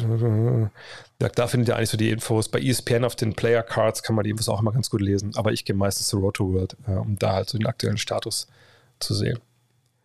Ähm. Mm, mm, mm, Was haben wir noch? Äh, nachdem du gerade die Mavs auseinandergenommen hast, was deine Meinung zu Kid ist, wirklich schlecht war. Ich habe Jason Kidd auseinandergenommen, nicht die, nicht die Mavs. Und ich sage nicht, dass er schlecht ist. Ich habe es auch letztens im Podcast, glaube ich, noch gesagt. Also ist natürlich schon so, wenn du eine erste Fünf hast und du denkst dir was dabei. Und natürlich, was sich dabei gedacht hat, wird halt sein, okay, ich habe Doncic als Pick-and-Roll-Playmaker, äh, ich habe Hardaway als Shooter, ich habe Dorian Finney-Smith 3D, ich habe Porzingis als 4 and das heißt Stretch 4, was würde ich sagen. Uh, und ich habe Dwight Powell als, als vertikal Spacer aus dem Pick and Roll. Dann kann ich äh, Kleber von der Bank bringen, der kann neben Powell spielen und neben äh, Porzingis spielen. Und wenn ich ganz groß spiele, kann er sogar mit DFS äh, halt ersetzen. Das passt schon. Dann habe ich noch Brunson, der reinkommt, etc. Das ist auch keine schlechte Denke. Wenn wir jetzt ganz von der Taktik absehen, sondern nur von der ersten fünf. Ähm und das Problem ist einfach, dass ähm, man, wenn man jetzt ein Spiel wie DFS hat und du sagst, okay, der trifft gar nichts, so, ne? dann hast du das erste Spiel und sagst, ja, mach dir keine Sorgen, baller weiter. Mach auch ein bisschen mit dem Ball, wenn du nicht triffst. So. Dann kommt das zweite Spiel, das dritte, das vierte, das fünfte, das sechste. Naja, an welchem Punkt sagst du dann zu dem Spieler, pass auf, das, sorry, also ich nehme mich mal aus der ersten fünf raus, du musst mal, ne, musst mal durchschnaufen, kommst, kommst, in der, kommst in der zweiten fünf, kommst du rein, so. Also wann machst du das? Also wann nimmst du dem Spieler dann auch das Selbstvertrauen und wird dann noch schlimmer? Ähm, das ist halt auch, auch schwierig, wirklich schwierig.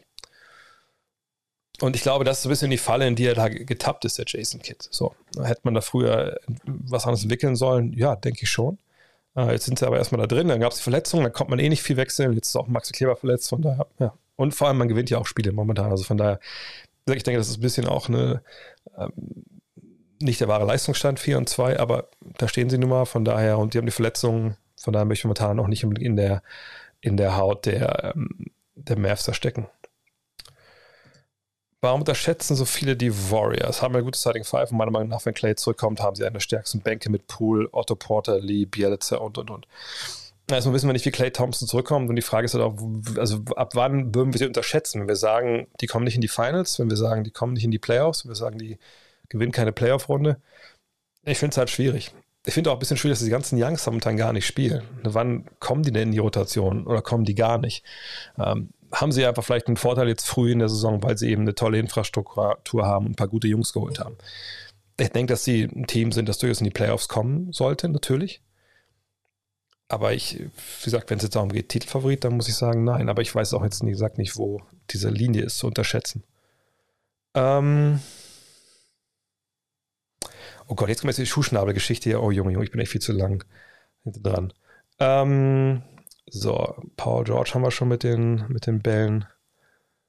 Äh, was haben wir hier? Memphis macht momentan einen sehr gefestigten Eindruck und John Morant ist aus meiner Sicht einer spannendsten Spieler der Liga. Meinst du, der Kader ist schon zu stark, noch meine Playoff-Runde zu überstehen? Ja. Dafür muss aber Morants Dreier halten. Wenn man sich Spiele anguckt, werden nur ein paar Spiele seine Dreier getroffen, anderen Spielern wieder gar nicht. Äh, ich erwarte mir auch mehr von, von Jaron Jackson Jr. Aber auf jeden Fall ähm, ist das ein Team, wo ich denken würde, ja, würde mich nicht wundern, wenn die zweite Playoff-Runde erreichen. Ähm, mm, mm, mm. Was haben wir denn noch? Äh, Schuhschnabel, ja, danke. ähm, was haben wir denn noch? Ist viel Diskussion ja auch über Thema Vögel. Also ich mag den Schuhschnabel sehr. Mein Favorit ist ja auch der Blaufußtölpel. Gibt es auch in keinem Zoo in der Nähe, aber vielleicht gefällt er dir. Muss ich nachher mal googeln, auf jeden Fall. Mm, und normalerweise bin ich gar nicht so ein Vogelfreak, aber wie gesagt, der Schuhschnabel ist aber auch, ist auch krass. Ähm, ist dieses Jahr der Schnitt der Osten stärker als der Westen? Momentan würde ich es unterschreiben wollen, ähm, aber es war vor der Saison auch ein bisschen zu sehen, dass da vielleicht die Breite ein ähm, bisschen, bisschen besser ist. Wer ist nicht mein Defense Supporter Podcast Dre's Top 75? Ich habe eine andere Idee gehabt, die ich mit Dean durchziehen wollte. Ich hoffe, wir machen das vielleicht dann nächste Woche. Ähm, obwohl ich musste den noch ein bisschen weiterdenken, weil ich dachte, Top 75 hat jeder gemacht. Aber ähm, ich hätte irgendwie Bock, mal zu gucken, dass man jede Saison aus der NBA-Geschichte nimmt und in jeder Saison einen Spieler rausnimmt. Also jetzt kann man nicht sagen, gut, der ist immer der MVP. Gut, gab ja auch ein paar Mal äh, MVPs, die nicht unbedingt super äh, verdient haben, das vielleicht. Ähm, und natürlich, wenn man dann einmal, was ich, einen Will Chamberlain hat, in einer Saison hat man dann nachher nie wieder Will Chamberlain, den man picken kann. So, und was wäre das halt für eine Top 75, wenn man wirklich jedes Jahr einen nehmen würde? Das fände ich ganz interessant. Aber ähm, ja, vielleicht machen wir das übernächste Woche mal schauen. Vielleicht ist es auch Blödsinn. Vielleicht kommt man auch welche totalen Oldies so. Aber ich fände es ganz spannend, auch weil man natürlich auch in der Neuzeit immer nur jedes Jahr nur einen, einen nehmen kann. Könnt ihr mal schreiben, ob ihr das auch spannend findet, äh, spannend finden würdet. Glaubst du, die Top Euroleague-Teams hätten äh, in der NBA eine Chance, über 200 Spiele mitzuhalten? Taktisch sind einige mindestens auf einem Level. Na, mithalten im Sinne von, dass die Spiele gewinnen würden, ja klar, aber die würden nicht in die Playoffs kommen. Punkt. Also da bin ich sicher. Muss ja, man muss ja auch nur drauf schauen, wer da spielt. Also wenn Nikola Mirotic einer der Superstars ist, ähm, ähm, dann muss man sagen, ja, okay, ist ein guter Spieler, aber man hat der NBA gesehen, wie weit es geht, wie weit es halt nicht geht. Und Shot Creation wäre, glaube ich, ein riesiges Thema für diese Teams, weil ähm, sie es einfach nicht hinbekommen würden, auf NBA-Niveau Würfe zu kreieren. Und wenn man sich ein bisschen mehr, äh, wenn man viele Spiele von beiden Ligen sieht, sieht man natürlich, dass ähm, es in der, in der Euroleague mehr Vorbereitung braucht für gewisse Abschlüsse. Das liegt aber auch daran, dass natürlich da Spieler auf dem Feld stehen, die längst nicht so breit talentiert sind oder mit Fähigkeiten, ne, ähm, also Fähigkeiten haben wie vielleicht in der NBA. So, und das ist, da muss man andere Sachen vorbereiten. Ähm, und äh, von daher, äh, nee, die würden keine gute Rolle spielen. Kevin Loves Code Protocol ist bekannt, ob er geimpft war. Habe ich nichts von gehört, ehrlich gesagt. Ähm, mm, mm, mm, Clippers haben wir vorhin schon beantwortet auch. Ähm, dop, dop, dop, Bill Cartwright oder Luke Longley? Ich würde sagen Luke Longley. Ich glaube, Bill Cartwright. Obwohl, nee, nee, nee, nee, pass auf, pass auf. Jetzt, jetzt muss ich was sagen, weil ich alt bin. Und da müssen wir einmal jetzt drauf gucken. Wir gucken uns mal auf, auf Luke Longley, auf seine Karriere und dann hoffe ich, dass ich das nicht komplett das falsch erinnere, aber dann blow ich euer Mind. Und dann möchte ich hier explodierende Kopf-Emojis sehen. Das ist die Karriere von Luke Longley. So, beste Jahr hier, ne, ähm, 11 und 6, ja, ne, plus einen guten Block, ja, und eine Menge Fouls, also eine Menge Fouls, aber Fouls aus dem Feld 45 Prozent, so, naja, also da war nie wirklich viel los, ne. Na, klar, wir kennen ihn vor allem hier aus Chicago ne, mit den Titeln etc. Selbst wenn wir mal gucken auf 36 Minuten, dann sind wir hier noch nicht mal, äh, doch hier mal ein Double-Double mal ab und einmal. Ja, einmal. Und Offensivrating, auch nicht so wirklich geil. So. Da müssen wir uns gar nicht großartig viel merken. Das ist jetzt nicht wirklich geil gewesen. So. Bill Cartwright. Das muss man sagen, ihr kennt den alle nur aus Chicago. Es gab aber auch einen Bill Cartwright davor. Nämlich den Bill Cartwright. Also vor der Verletzung. Und da sehen wir hier, dass Bill Cartwright einfach ein fucking Baller war. Und wenn ihr genau hinguckt, seht ihr noch was anderes. Ihr seht, dass Bill Cartwright in seiner allerersten Saison All-Star war. Und es geht sogar noch in Chicago so die ersten zwei Jahre so ein bisschen weiter, aber ne, also das mit dem, mit Fuß, ich weiß gar nicht, was das genau war, das ein Fußbruch war oder so damals, aber das waren hier Zeiten, das, das, das wisst ihr sicherlich nicht. Damals haben die äh, Knicks mit Twin Towers gespielt. Äh, und zwar dann ab hier, ne? Oder habe ich es jetzt falsch im Kopf? Äh, ne, hier ist, hier ist noch Sugar Ray noch. Genau, äh, Bill Cartwright. Ähm, genau, hier ist noch Bernard King mit dabei dann. Ne, also richtig, richtig Paul Westfall, wer den noch kennt, der ehemalige Coach von der, der Suns in den 90ern. Ja, dann hier natürlich jetzt, ne? Äh, nee, noch einen weiter. Nee, 85, ne? Ach Gott, ich bin, ich bin total durch. Ich habe zu viel, jetzt will ich schlafen. So, hier.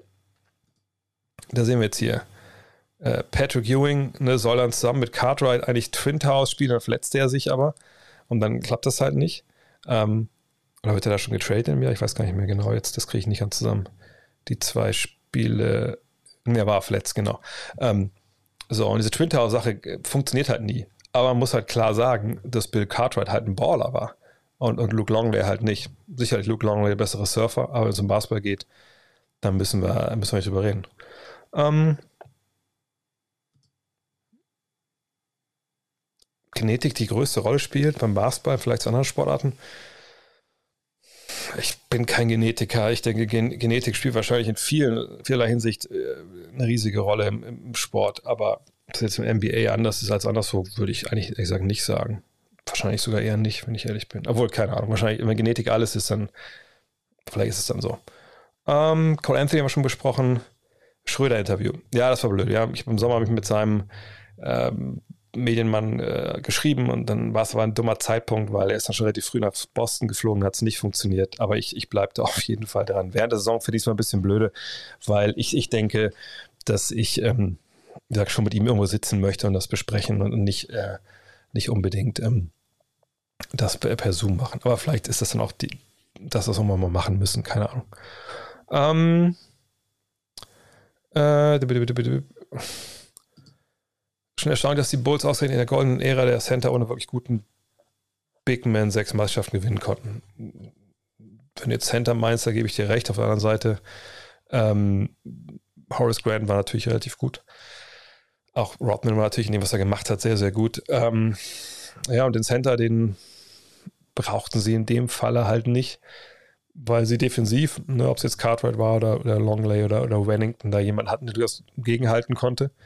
Ähm, auf der anderen Seite hatten sie halt den besten Spieler der Zeit, Stand heute.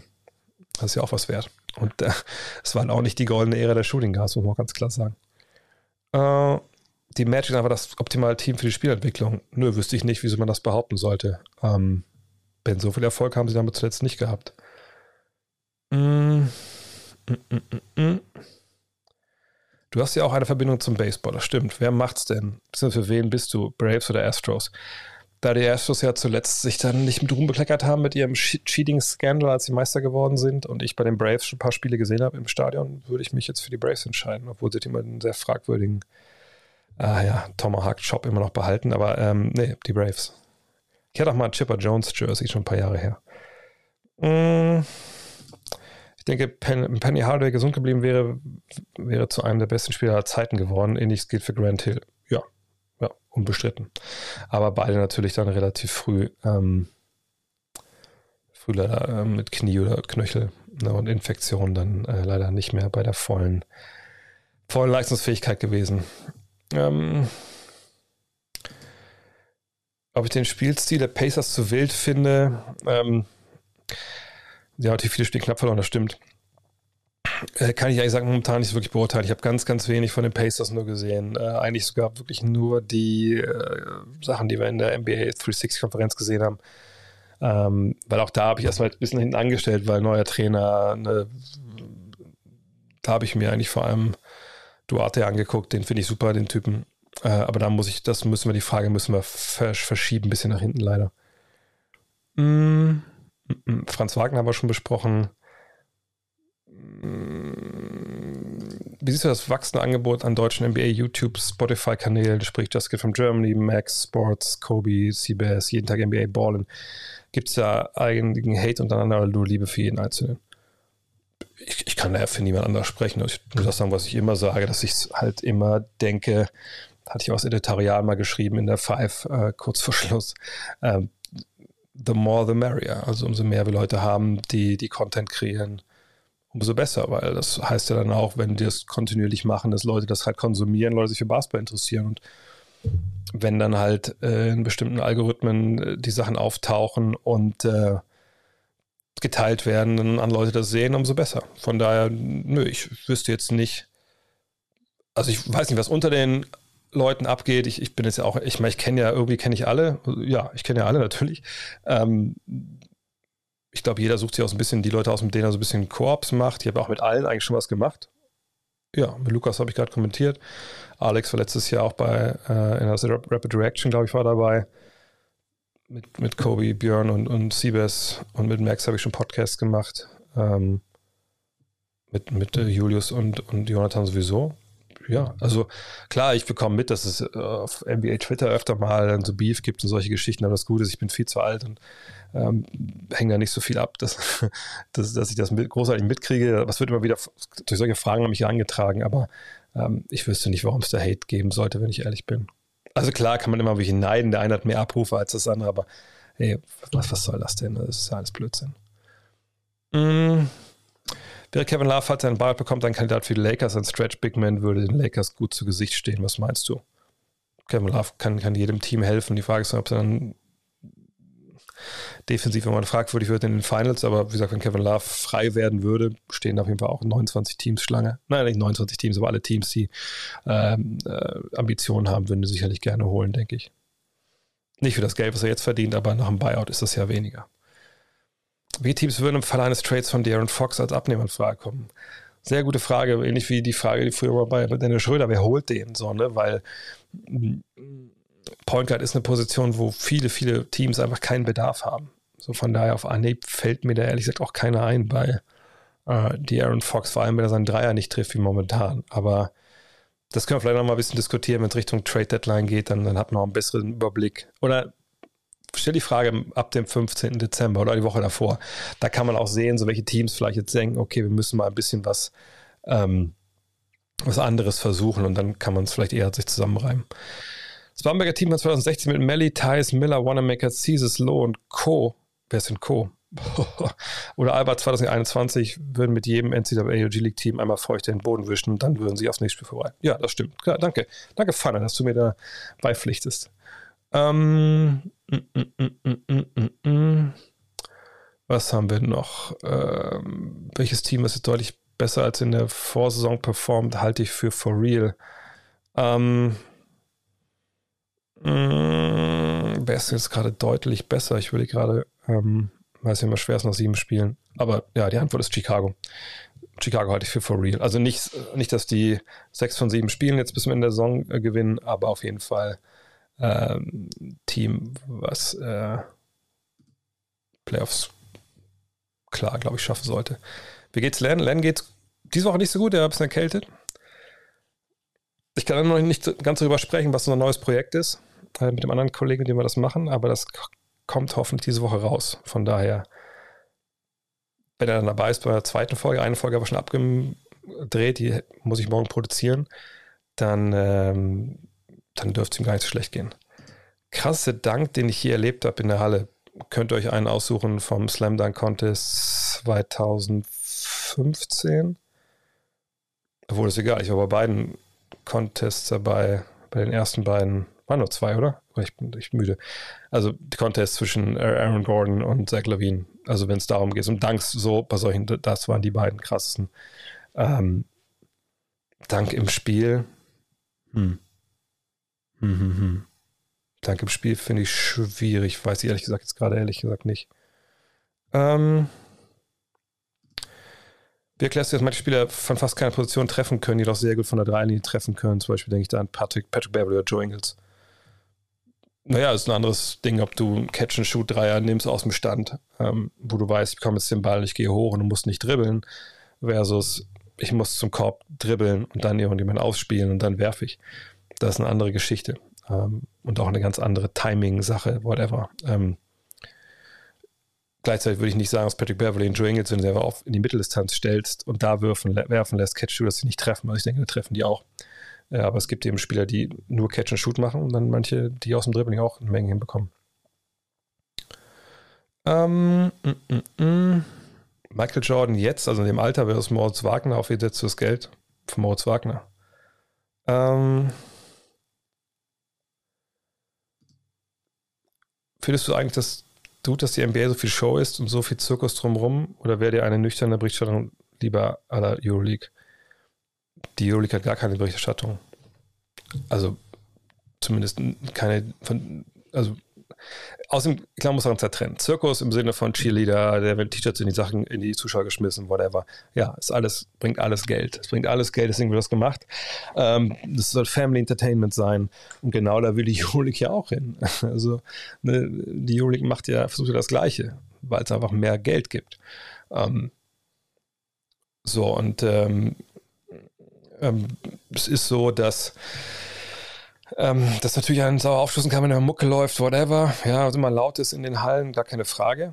Ähm, aber das ist eben Teil, Teil des, ähm, der Maschine. Und in Richtung Playoffs, wenn es dann aber die Zuschauer laut sind, dann ist es ja auch was anderes. Ähm, Berichterstattung, dass Leute ihre Hot Takes raushauen oder so, ist mir eigentlich total egal. Im Endeffekt hilft es halt. Äh, und ehrlich gesagt würde es auch der Euroleague helfen, wenn sie so interessant wäre, dass da einfach mehr äh, Spektakel auch in der Berichterstattung ist, solange es halt ähm, solange es halt ähm, sinnvoll ist. Kennst du einen gewissen Mahmoud Ataman, heißt er, glaube ich, ne?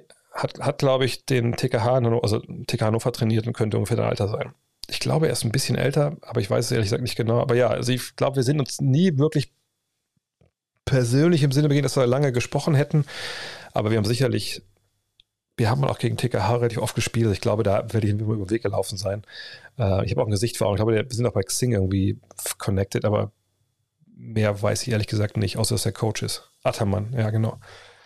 Ähm, mm, mm, mm, Heute eine Menge Franz Wagner.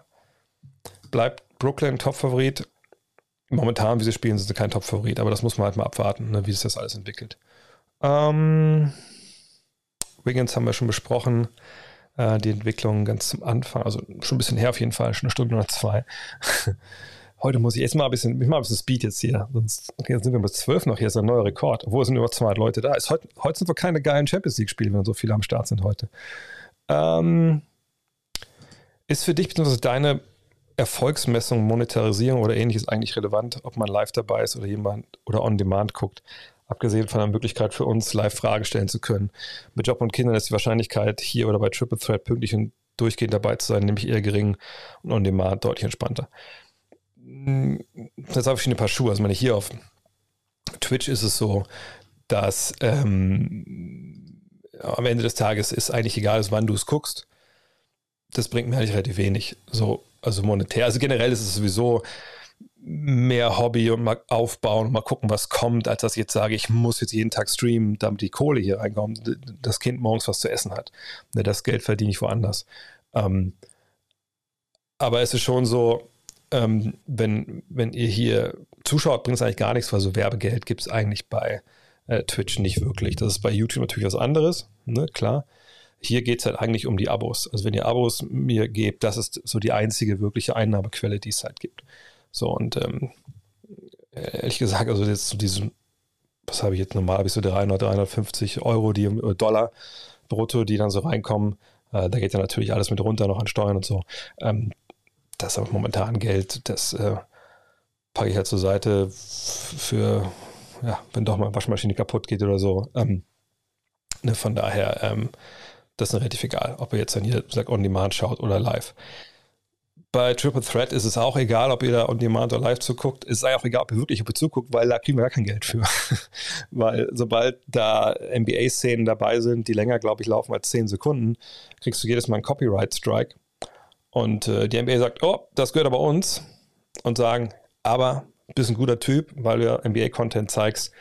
Kannst du weiter zeigen, wir machen gar nichts, nur ähm, kannst es halt nicht monetarisieren. Oder es gibt, glaube ich, noch eine Variante, dass sie sagen, okay, kannst du monetarisieren, aber die Kohle geht an uns. So. Ne? Und das ist ja auch okay, ne? dass wir das da live machen. Äh, da wollen wir natürlich gucken, ob wir da eine Reichweite generieren, dass man vielleicht auch dann doch mal Anzeigenkunden oder Werbekunden bekommt. Da ist natürlich noch ein super langer Weg. Aber wir machen es auch, glaube ich, vor allem, weil wir einfach Bock drauf haben und glauben, dass das Erfolg haben kann. Aber generell ist bei YouTube so, wenn ich da zum Beispiel jetzt hier die Fragen-Streams hochlade, wenn du es gerade auf YouTube zum Beispiel guckst, dann äh, bringt mir das Werbegeld weil hier ist ja kein Bewegbild von der NBA. Ähm, und, aber das ist jetzt auch total zu vernachlässigen, was ich kriege da im Monat, weiß nicht, 70 Euro oder so, keine Ahnung, 60, ich glaube noch nicht mal jeden Monat schaffe ich diese Schwelle. Ähm, da müsste ich auch echt professioneller sein, um das da besser zu machen. Ähm, aber es, es scheitert auch ein bisschen an der Zeit, wenn ich ehrlich bin, momentan. wie gesagt, das wäre so der Traum, dass vielleicht nächstes Jahr, wenn das auch mit dem Gut Next Mac funktioniert, man vielleicht dann auch ein bisschen Geld abknapsen könnte für einen Video-Editor, der auch dann so solche Streams zusammen auseinanderschneidet, dass man auch kurze Videos bringen kann und so. Ähm, das ist halt ähm, für mich sonst leider zu viel Arbeit momentan. Ähm, was hältst du eigentlich von der Big Three Liga? Das betreutes Basketball, das ist ganz schön. Das ist mal im Sommer ganz schön dazu zu gucken. Ähm, aber ist jetzt auch nicht wirklich ähm, wichtig. Was sagst du eigentlich zu Hannover 96? Einfach nur noch traurig. Haben wir schon wieder verloren? Ich ehrlich gesagt, ich, ich habe dieses Jahr Fußball so wenig verfolgt, wie wir eigentlich zuletzt, weiß ich gar nicht. Also ich weiß, wüsste gar nicht, wer in der zweiten Liga oben oder unten steht. Hannover spielt auch in der zweiten Liga noch, oder? Ich glaube schon, ne? Das sind ja nicht Braunschweig. ähm, ja, aber Hannover 96 ist echt traurig. Also wenn, das waren einfach geile Zeiten, als Hannover in der ersten Liga auch war, Braunschweig in der ersten Liga war. Ich sage, Braunschweig Hannover habe ich früher, als ich klein war, da meine, meine ersten Bundesligaspiele gesehen. Ich habe echt Liebe auch für beide Stadien. Ähm, aber ähm, ja, es ist halt schwierig, glaube ich, für kleinere Vereine einfach ohne heutzutage ohne wirklich finanziell einen, einen, coolen Sponsor, dass einfach dann, dass du da oben mit drin bleibst. Wenn du dann auch vielleicht Vereinspatriarchen hat, hast, die auch nicht wirklich, ähm, ja, vielleicht nicht super viel Ahnung haben. Gehört Cole Bryant in einer Top 10 All-Time-Liste und vor oder hinter Shaq? Also jetzt unreine gesprochen, ohne dass ich jetzt im Kopf bei mir durchgehe, würde ich schon sagen, dass er da auf jeden Fall reingehört und wahrscheinlich auch vor Shaq. Weil ich Shaq immer vorhalten würde, dass er einfach zu faul war. ähm, mm, mm, mm, Katz's Deli ist cool, weil Katz's Deli. Okay, pass auf. Das ist jetzt die Frage. Jetzt, du wolltest die Frage. Wenn er die Frage beantworten kann, hat er jetzt, auch wenn natürlich das ein Milwaukee-Trikot ist und, kein, äh, kein New York-Trikot, aber wenn ihr mir sagen könnt, in den Chat jetzt hier reinschreiben könnt, was ähm, der Slogan ist, der in Katz's Deli drin steht. Das ist so ein, so ein Slogan, der hat was mit, mit Militär zu tun, was man doch, was man machen soll ähm, mit seinem Boy, sag ich mal, mit dem Jungen, der bei der Armee ist. Was soll man mit dem machen? Da steht bei Cats Daily drin. Wer das beantworten kann, kriegt äh, das Milwaukee Bucks Shirt äh, zugeschickt. Das bin ich gespannt, ob jemand schon mal in New York war, in Cats Daily. Ähm, das ist dieser Laden. Send a salami to your boy in the army. Da ist, da ist der Gewinner. Sehr gut. Äh, Steffen, dann schick mir mal ähm, eine Mail an andre.next.de, dann äh, ja, kriegst du das, das, das Jersey. Ja, send a salami to your boy in the army. Ich finde das so ein geiler Slogan. Das ist der absolute Wahnsinn. Und wenn ihr den Laden nicht kennt, das ist äh, auch unten äh, Südspitze von Manhattan. Und ähm, da ähm, ist es so, ähm, da gibt es halt dieses, wie heißt es, Pastrami, eine Sandwich. Das ist der Laden, wobei, wenn Harry met Sally, die Eltern können, wenn den Film kennen, ähm, äh, wo sie ja diesen Orgasmus vortäuscht. So. In-N-Out geht immer, aber nicht in New York City. Wir haben da mittlerweile ein In-N-Out aufgemacht. In-N-Out gibt es eigentlich nur auf der, ähm, auf der West Side, sag ich mal, nur im Westen. Mm, mm, mm, mm. Wieso gibt es bei TR Germany keine Reise bezüglich der NFL? Ich habe den Leuten da Kontakt hergestellt zu jemandem, der das mit denen machen will nächstes Jahr. Ich war schon mal mit einer Reisegruppe, als wir in New York waren, sind wir dann zu einem New York Giants Spiel gegangen auch. Das war auch ganz geil. LA und New York Reise ausverkauft, finde ich Kapazitäten eingeplant. Nee, ist zum Beispiel, das sind aber geile Spiele, die wir da sehen. Und dann ist es so, dass wir die, wir, also die, das Reisebüro TR Germany kauft ja die Karten nicht auf dem Schwarzmarkt oder bei, äh, hier bei Ticketmaster, ähm, sondern die kaufen die bei den Teams direkt. Und dann gibt es so Gruppenticket-Abteilungen, äh, so. Und ähm, ja, da muss ich sagen, ähm, das ist halt immer ein bisschen schwierig. Ne? Und ich glaube, die Lakers haben es dies Jahr so gemacht. Das wurde mir auch geschrieben von den Jungs, dass sie eigentlich nur 25 Tickets verkaufen pro Gruppe. Naja, und dann hast du dann vielleicht zwei, kriegst du überhaupt dann zwei Pakete, ne? und wenn das, das ist ja ein bisschen schwierig. Ne? Und deswegen war es ja dieses Mal so, dass sie halt, ähm, es gibt auch nicht beliebig viele Flüge momentan, von daher ist auch das ein bisschen schwierig, von daher, das war so der Grund. Aber das ist, man hätte sicher auch mehr verkaufen können, aber es ist auch jetzt nicht so, dass das da jeder, jeder Cent rausgepresst wird das ist mir immer wichtig bei, bei solchen Geschichten, wenn ich mit jemandem was zusammen mache, das soll nicht auf den letzten Pfennig durchkalkuliert sein und dann wird es billig oder kacke, sondern das sind auch mal gute Hotels und das muss auch mal passen so und deswegen ist es ja auch nicht, ähm, ist es auch nicht, ähm, wie gesagt, nicht so diese Riesentrips. Ähm, dip, dip, dip, So, was haben wir denn noch? Äh, die Kings haben wir gerade hier. Wieso, dieses Wort? Eigentlich noch so lange Coach. Ja, aber ich glaube, Wort ist dann weniger das Problem, ehrlich gesagt, in, in den Kings. Ähm, äh, es gibt einen großen Anteil der Beobachter und auch Spieler, die es sehr begrüßen. Achso, ja, das ist die, die Non-Basketball-Fouls nicht pfiffen. Ja, genau, das ist genau richtig. Das soll auch so bleiben. Habe ich vorhin schon drüber gesprochen. Ähm,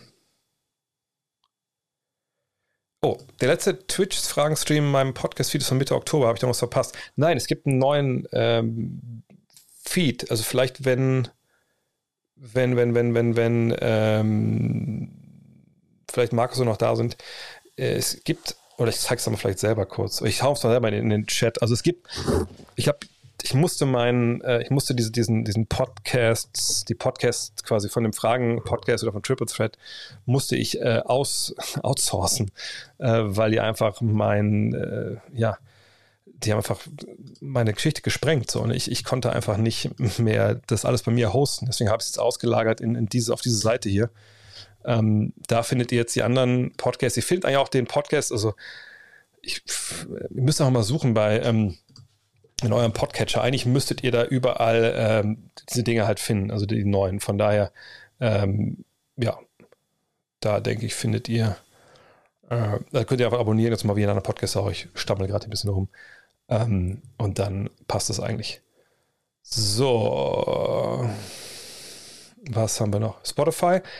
Da habe ich es eigentlich auch angemeldet. Müsst ihr mal gucken, da müsste es eigentlich auch gehen. Könnt ihr gerne mal schreiben, wenn ihr das nebenbei probiert habt, vielleicht. Ähm,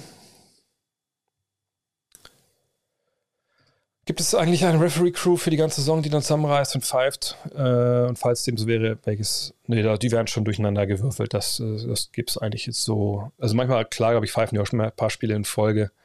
Ähm, aber ähm, das ist jetzt nicht, dass dann immer nur die gleichen drei zusammenpfeifen. Mm, mm, mm, Was haben wir noch? Da gestern die Bayern-Doku-Serie auf Prime gestartet ist, welchem NBA-Team würdest du in dieser Saison gerne eine Doku-Reihe sehen? Bei welchem Team wäre es da sich am interessantesten hinter die Kulissen zu gucken? Wahrscheinlich schon Brooklyn oder, oder LA, oder? Also die, die Lakers. Ich denke, aus, aus verschiedenen Gründen wäre das super interessant, weil du viele Alpha-Tiere hast. Äh, Glaube ich auch viele Sachen, die so geklärt werden müssen. Das, das fände ich schon interessant. Ähm, ich finde es unnötig, dass Luca mit dem Draft lamentiert. Ja, Müssen wir drüber reden, habe ich letztens auch on air gesagt. Es ist weiterhin zu viel, leider Gottes. Und er nimmt sich da einfach auch echt raus oft aus den Plays, die dann kommen. Ähm, was denkst du, welche aktive Spieler könnten am Ende ihrer Karriere von der Allgemeinheit in der Top 20 zu 20 gesehen werden? Wahrscheinlich Curry, LeBron KD sind gesetzt. Was mit Kawhi und Janis? Kawhi, glaube ich, ist einfach, hat er, glaube ich, noch nicht die groß, schwierig. Also einerseits, ich würde ihn schon gerne da drin sehen. Ähm, auf der anderen Seite, er war natürlich auch jetzt oft dann halt verletzt und nicht, nicht available. Ähm, von daher glaube ich, würde er das nicht schaffen. Curry, LeBron, KD, ja. Harden eventuell. Aber auch da wird es natürlich eine Menge Backlash geben, was die Defense angeht und generell seinen Spielstil. Ähm, vergesse ich jetzt noch jemanden? Lasst mir überlegen. Ähm, ist immer schwer, Top 20, also wenn wir Top 20 jetzt All-Time sehen, dann würde ich vielleicht sogar bezweifeln, dass Curry, LeBron und KD damit reisen, weil ich glaube, dass Curry vielleicht sogar nicht mehr damit reinkommt. Ähm, Luca hat natürlich eine Riesenchance, Janis, aber das ist so früh, äh, das ist fast schon, also fast schon zu spekulativ, wenn wir ehrlich sind, dass wir darüber jetzt hier, hier so sprechen. Du hattest einige Bedenken bei James Harden, ähm, allerdings hat er jetzt ein Triple-Double gelegt. Wie, wie, ist deine aktuelle Meinung zu ihm? Also, ähm, äh, Triple-Double ändert jetzt da jetzt überhaupt gar nichts an meiner Meinung, wenn ich ehrlich bin. Gucken wir uns mal seine, sein Game-Log an. Dann sehen wir jetzt ja einmal Triple-Double mit, mit fünf Turnovern, aber gut, das ist okay.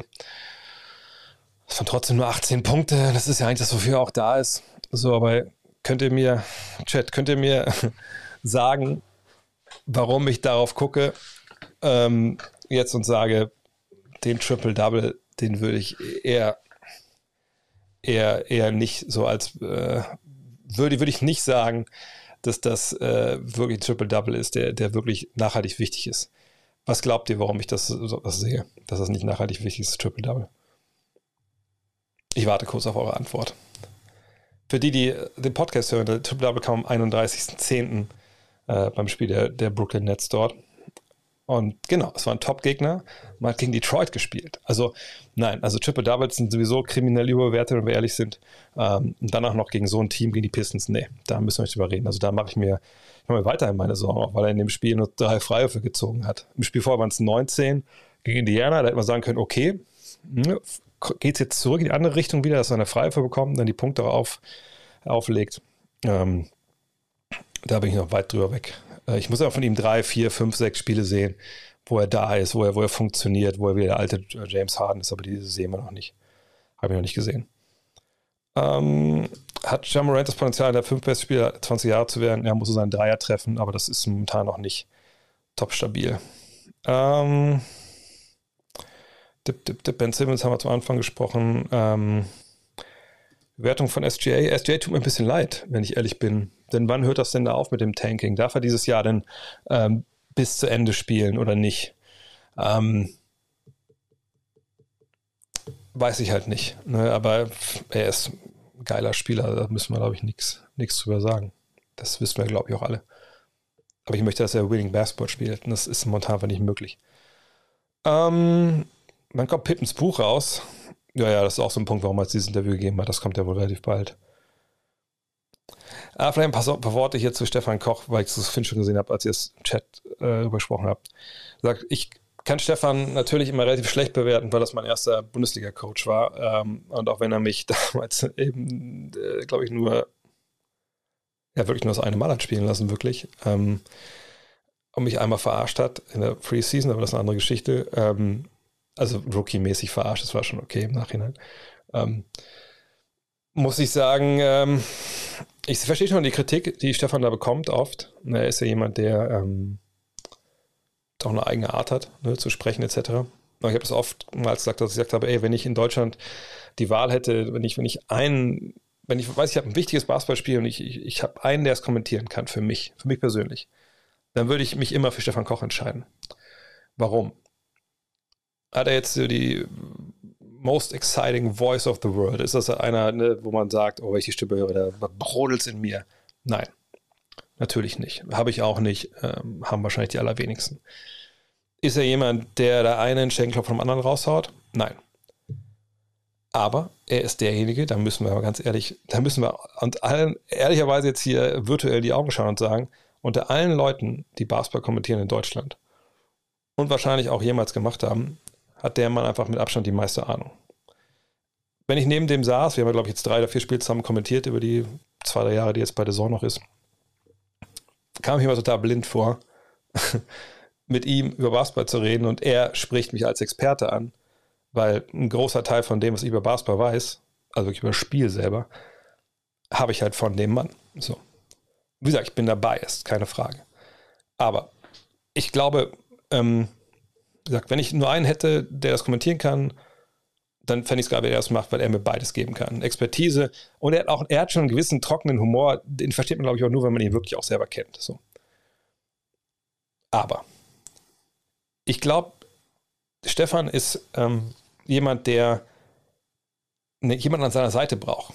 Denn die Male, wenn ich mit ihm kommentiert habe, und jetzt weiß ich nicht, wie es bei anderen Leuten, zu anderen Leuten neben sich hat, ich denke, das ist nicht nur auf mich jetzt beschränkt, aber ähm, Nee, er trainiert nicht mehr, ähm, weil er damals bei Atlant Dragons war und dann ging es ja da zu Ende und er hat Familie ne, und wollte einfach nicht mehr dieses unstete Leben führen, mal zwei Jahre hier und ein Jahr da und so ist ja ist das Problem als Trainer. Du kannst ja eigentlich nicht äh, quasi irgendwo dich niederlassen und das, ich, also viele von meinen Ex-Coaches, ob es jetzt Regionalliga war oder sonst wo oder Leute, die wirklich in diese Richtung gehen wollten, haben mittlerweile was ganz anderes angefangen.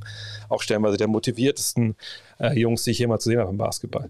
Ähm, naja, und wenn ich mit Stefan kommentiert habe, fand ich es einfach immer extrem geil. Und äh, auch wenn das für mich komisch ist, als Experte da zu sitzen, aber ich konnte da mit einem neben mir sprechen, dem ich auch mal eine Frage stellen konnte, den ich auch eine Meinung bitten konnte. Natürlich kann ich das bei Alex und, und, und Freddy und, und, und Lukas, wie sie heißen, alle auch. Nur die sind alle nicht Trainer des Jahres in der BBL geworden. die sind alle nicht bei der Summer League gewesen in Las Vegas, haben da Leute ausgesucht für, äh, für Teams in Europa. Äh, und die, die, haben die Europapokal gecoacht und so. Ne? Und das ist halt einfach, ne, ich habe das immer so genossen, mit ihm zusammen auch dann in den Auszeiten zu sprechen, was, was wir gesehen haben. Aber er hat jedes Mal mir auch Sachen dann nochmal gesagt, so, wo ich dachte, Alter, da, da habe ich gerade was Neues gelernt. So. Und deswegen finde ich es immer schade, dass er dann, und ich verstehe, woher das kommt, dass das so gesehen wird. Ja, einfach weil wir natürlich auch als äh, Kommentatoren damit den Job haben, auch so Entertainment zu machen. Ähm, und ich würde gerne mit ihm zusammen wieder kommentieren, aber das hat sich dieses Jahr nicht ergeben. Und ähm, von daher, ja, ich verstehe die Kritik, aber das ist, wie gesagt, ähm, es ist schade, finde ich persönlich.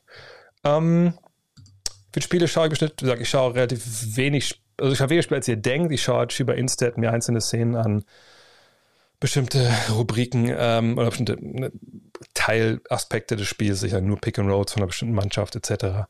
Äh, aber Spiele komplett im Schnitt würde ich so schätzen, je nachdem die Woche ist, drei, vier, fünf oder so.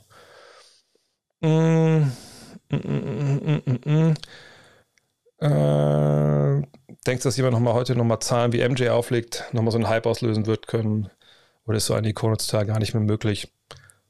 LeBron hat mehr Hype ausgelöst, als es MJ gemacht hat, als er in die Liga kam, weil es damals ähm, ja, und ich verstehe das auch. Na, wir es mal hier wegen Stefan. Sicherlich kann er ja Sachen optimieren, aber das sind immer so Geschichten, das finde ich halt dann äh, schwierig, auch das dann so zu bewerten. Ähm, wie gesagt, Hype. LeBron hat einen größeren Hype ausgelöst, als, als Jordan das damals getan hat. Äh, und auch früher aus der Highschool, nicht aus North Carolina als Champion.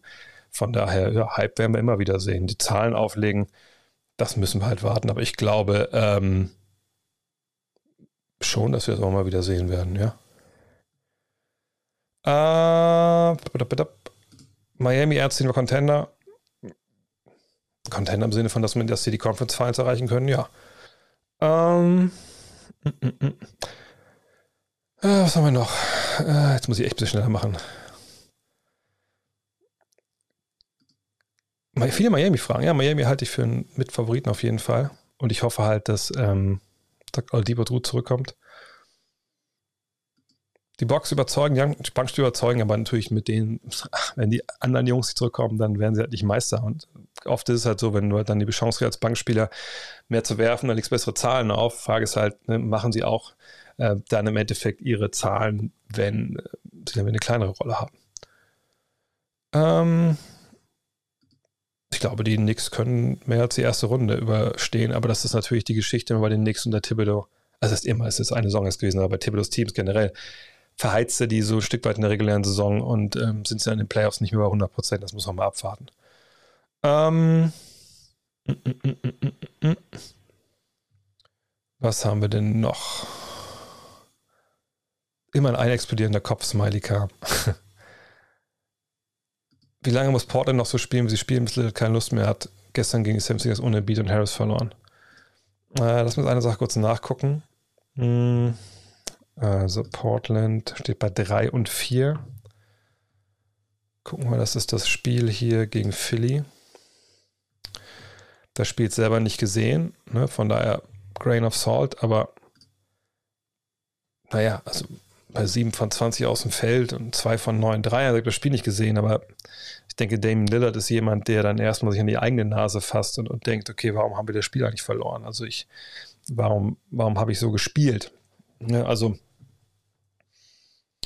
ich würde jetzt nicht sagen, dass die total alles kaputt spielen, gerade richtig kacke sind, dass man keinen Bock mehr drauf hat, sondern er selber hat momentan große Probleme. Von daher äh, denke ich, er, ist, er muss selber mal in die Spur kommen. Was haben wir noch? Spielst du noch die Crick 6 bei Warzone oder mittlerweile anderes Loadout? Maybe EM2 oder XM4. EM2 hatte ich hochgelevelt, fand ich gut, aber schießt mir ein bisschen zu langsam, wenn ich ehrlich bin. Ähm, XM4 fand ich, fand ich super, habe ich im Loadout, aber ich habe gestern am Ende dann äh, abends, heute habe ich meinen Squad im Stich gelassen, glaube ich, äh, habe ich neun Kills gehabt mit der Grau. War ich wieder zurück ähm, im Grau-Game auf einmal aus Versehen, weil ich hatte irgendwie die Grau und, und die MP5 aus, ähm, äh, aus Modern Warfare ist so mein äh, meine Regain Loadout, wenn ich dann bei, beim zweiten Loadout dann nochmal ziehen muss, ähm, weil ich aus dem Gulag komme. Hatte ich mir gezogen, dann, hey, lief es echt super. Von daher habe ich momentan ein bisschen in die Grau wieder verschossen und wollte ihm jetzt endlich mal die, die Otis halt freispielen, ähm, aber das, da brauche ich noch ein bisschen. Äh, von daher, ja, so wie gesagt, Grau war gut gerade. Was habe ich noch gespielt? Ich, die MG82 habe ich mir hochgelevelt, seit sie die gebufft haben. Ist ja einfach nur noch vertikal. Wenn du das halbwegs kontrollierst, dann nagelst du die Leute ja einfach super schnell weg. Äh, von daher, ja. Das sind so meine Loadouts gerade. Autogrammkarten von mir. Nee, ehrlich gesagt nicht. Ich wüsste auch nicht, wie ich das meinem Ego erklären soll, dass ich sowas von mir anfertigen lasse. Aber was es gibt, wenn ihr das Buch haben wollt, Planet Basketball 1 und 2, schreibe ich immer gerne Widmung rein. Müsst ihr bei der Bestellung einmal noch an, angeben, dann, dann mache ich das. Das ist ja kein Problem. Das hat auch Wirbel direkt angemerkt. Das ist ein Mann, der sich auskennt oder eine Frau, je nachdem. Auf jeden Fall sehr, sehr gut. Danke, danke. Fox vielleicht zu dem Pelikan, also De'Aaron Fox, wenn das gesucht wird. Äh, ja. Ähm, aber die haben halt ihre Youngster eigentlich auf den Guard-Positionen, die sie selber hochziehen wollen. Muss man aber mal gucken, wie lange David Griffin überhaupt noch in, in New Orleans ist. Mm, mm, mm. mm. Overreaction-Spieler der ersten Spiel für dich. Wie gesagt, Miles Bridges. Ähm, Warriors haben wir schon drüber gesprochen. Äh, dip, dip, dip, dip. In-Season Tournament, kompletter Schwachsinn. Ich verstehe, ich meine, klar, es geht um Geld, es geht darum, angelehnt an ähm, das Play-In-Tournament in der Saison wichtige Spiele zu haben, die mehr bedeuten als diese random ne, äh, Dog Days of the NBA Games, die nichts bedeuten und da ne, aber ich finde, ich, ich weiß nicht, was das, ich weiß wirklich nicht, was die Motivation sein soll, in diesen Spielen Vollgas zu geben. Draft Picks? Nein. Ähm, das geht ja wieder dann der ganzen äh, Systematik. Geld? Okay, Geld ist immer geil für Leute, ne, egal wie viel Geld sie schon haben, aber ähm, im Zweifel ist es dann aber auch für den, für den Club vielleicht nicht so wirklich interessant. Wenn du sagst, man kriegt ja 10 Millionen oder was, ja, ist ja schön, aber wir wollen ja Meister werden vielleicht und die Jungs jetzt verheizen mitten in der Saison? Also auch da denke ich, ähm, das glaube ich nicht, dass das sinnvoll ist. Ich, ich verstehe es einfach nicht. Wir brauchen weniger Spiele, nicht mehr. Was besser für euch, das Magazin-Abo über Startnext oder über gutnextmac.de? Äh, lieber gutnextmac.de. Also meine Startnext war eine super Hilfe, gar keine Frage. Richtig geiler Laden.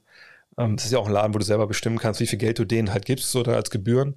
Ähm, aber da gehen Gebühren ab, dann gehen Gebühren ab für den Dienstleister, der quasi das Geld bei euch einzieht und uns dann überweist Ende, Ende November. Von daher, ähm, wenn ihr jetzt schon direkt ähm, bezahlen könnt, weil viele sagen ja auch, nee, ich muss aber warten, bis das Geld kommt oder so, oder auch dann wartet lieber, macht es lieber bei uns, dann äh, alles in allem ist, glaube ich, 7%, die da runtergehen von dem ganzen Geld bei Startnext und das merkt man natürlich im Endeffekt dann schon. Ähm, also lieber bei uns, das wäre schön. Ähm, und wie gesagt, ihr könnt ja dann noch bis 30.11. auch bei Startnext und danach machen wir noch zwei Wochen, halten wir noch diese Abo, das Abo als Ding offen, dass man noch abonnieren kann bis 15.12. Danach wird es aber dicht gemacht und dann gibt es für Season 1 dann äh, eben keine Abos mehr. Ähm, ach, okay. Also ich sehe gerade, CL ist schon vorbei. Ja gut, das war ja auch schon vor einer halben Stunde. Frau hat mir ins Bett gerufen. Ja, schöne Grüße. Äh, wisst, ich, ich werde gar nicht glauben, wie oft ich das irgendwie höre oder lese. Ja, wir schlafen oft mit dir ein. Ich so, Alter, was, bitte, wie? Und dann immer so, ja, weil der Mann immer noch meistens den Podcast hört. ähm, was haben wir noch? So, Hannover Volkerstroffe 1 zu 1 gegen Aue. Ach, das war's. Ey, das ist nicht so gut. Aber wahrscheinlich ganz gut gegen, für Aue, ne? Sende Salami, gesagt, Steffen Rüb, du kannst auch die Mail schicken, hast wahrscheinlich schon gemacht. Ähm, genau, ich hänge heute echt mit den Fragen. Äh, ist Manscape auch so gut, wenn man eine sehr markante Sacknaht hat? Schwierig zu sagen. Ich habe jetzt relativ wenig markante Sacknähte in meinem Leben gesehen, außer meiner eigenen. Ich habe keine Probleme damit, von daher. Ich denke, das passt. Ähm so, was haben wir noch? Denkst du, dass Davis dieses Jahr einer der Top-Kandidaten auf den Defensive Player of the Year ist? Ähm, mm, mm, mm, ich ähm, ich glaube, das ist A, auch ein bisschen früh. Und wenn ich sehe, das Defensivrating der, ich habe es gerade mal nachgeschlagen, der Lakers bei 14 steht oder 14. Stelle momentan ist, dann muss ich sagen, das muss schon ein bisschen runtergehen. Also du kannst nicht Defensive Player of the Year werden, wenn, ähm, äh, wenn, wenn wirklich also deine Defense so mittelmäßig ist.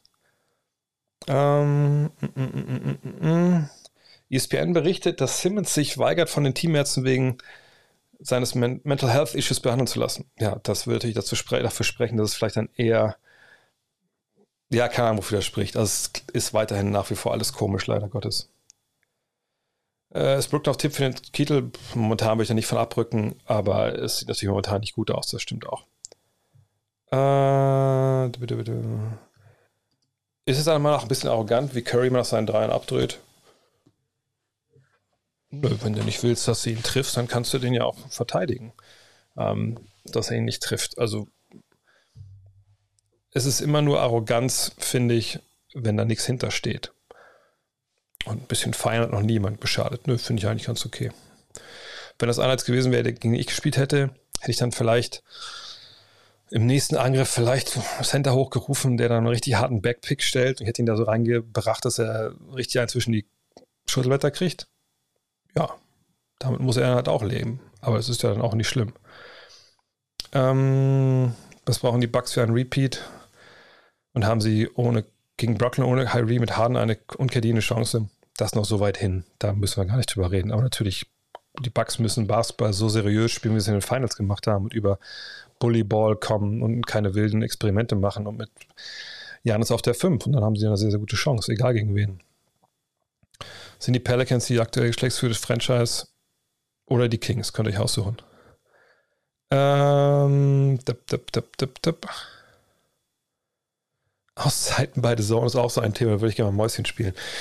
Ich kann euch ja ein bisschen mitnehmen, also zum Beispiel Lukas Schönmüller kann, glaube ich, auch hier erzählen. Ist auch jemand, der Abend in Verdansk nicht abgeneigt ist. Da gab es stellenweise wirklich auch schon Auszeiten, wo wir uns mehr darüber unterhalten haben, wenn die Spiele irgendwie voll entschieden waren in der Auszeit, was denn das Loadout ist, was wir gerade spielen oder wo wir gerne droppen gerade.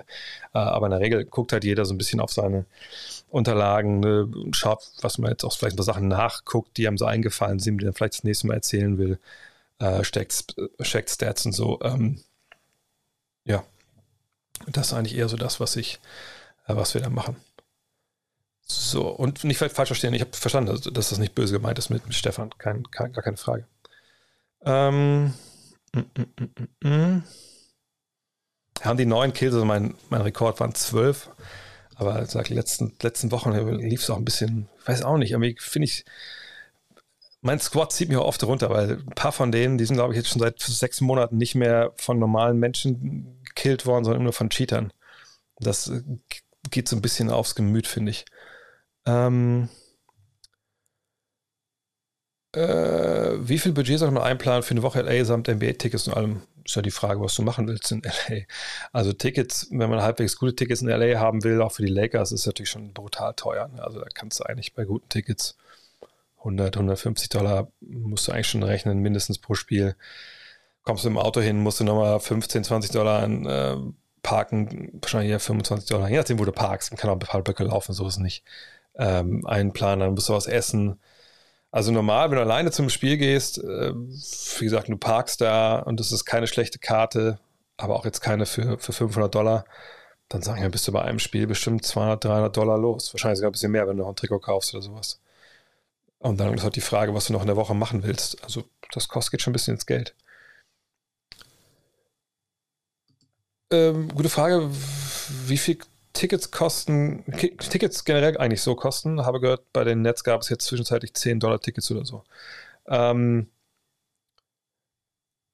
und Chapsy schreibt sogar, ich habe 170 Dollar gezahlt, ziemlich weit unten in Miami, das ist schon geil immer was unterschiedlich. Also ich würde immer raten, bei Ticketmaster zu schauen, ähm, ticketmaster.com, das ist die offizielle Ticketbörse und mittlerweile ist es nicht nur, dass du dir halt quasi die Tickets von den Teams kriegst, also neue Tickets, sage ich mal, sondern auch, es gibt einen Secondary Market dort, wo du äh, Dauerkartenbesitzer, die für das Spieler die Dauerkarte nicht, nicht nutzen wollen, da kannst du das bei denen da auch kaufen gibt auch andere Börsen, SeedGeek.com, das Gegenstell war sehr, sehr gut. Dann ging es mal wieder nicht ohne, ohne amerikanische Kreditkarte. Dann müsste man mal gucken, ob das mittlerweile wieder anders geht, auch mit PayPal oder so. Ähm, ne, das fand ich immer sehr, sehr nice, weil da konnte man auch direkt sehen, ist das ein guter Deal für Tickets oder nicht.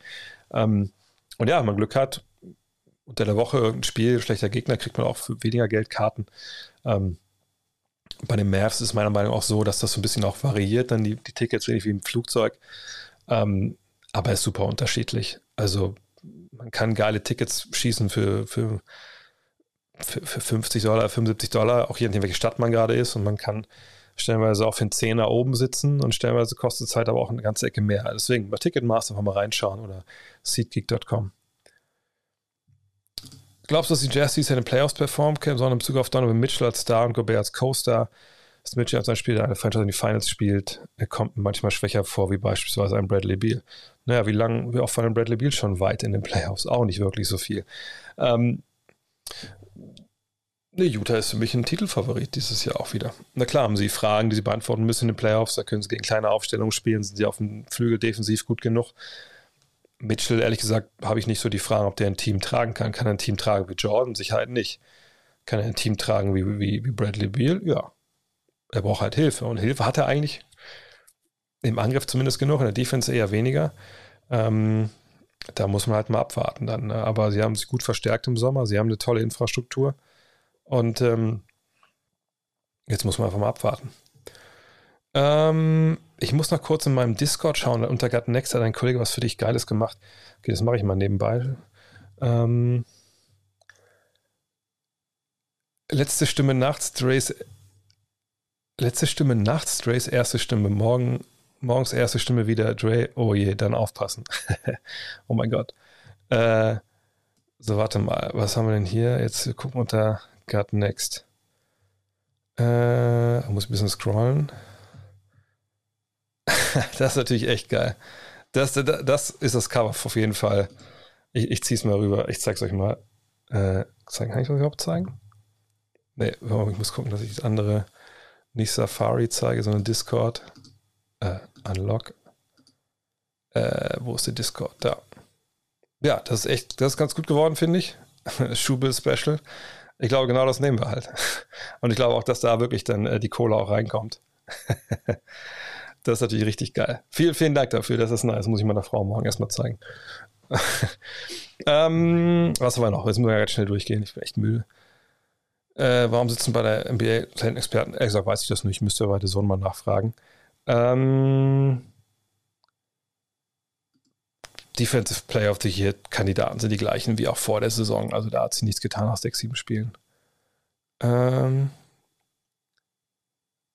Äh, tipp, tipp, tipp, tipp, tipp.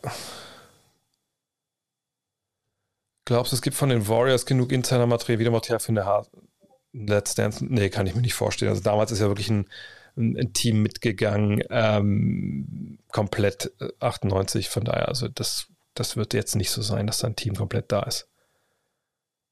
Äh. Genau, Tappy, du willst also bis auf oder plus zwei Chancen für die Spieler, willst du geile Plätze haben. Ja, dann investier da auch. Das, ganz ehrlich, ich finde, klar, man kann auch die auch halb Pech haben und die Stars spielen nicht und was weiß ich, irgendwer ist verletzt und dann ist es ein Blowout oder so. Aber man wirklich weiß, das sind jetzt zwei Spiele und das ist jetzt was, wo vielleicht auch das, das nicht wieder erlebst oder so dann ey, geh voll da rein. Ne? Kauf dir auch was Geiles ähm, im, im Teamstore. Ist immer ein bisschen teurer, als wenn man sich draußen kauft, aber egal, dann hol dir ein geiles Trikot, gib da Vollgas. Wenn man es einmal im Leben macht, dann, dann sollte man da auch das äh, wirklich voll, die Vollen gehen.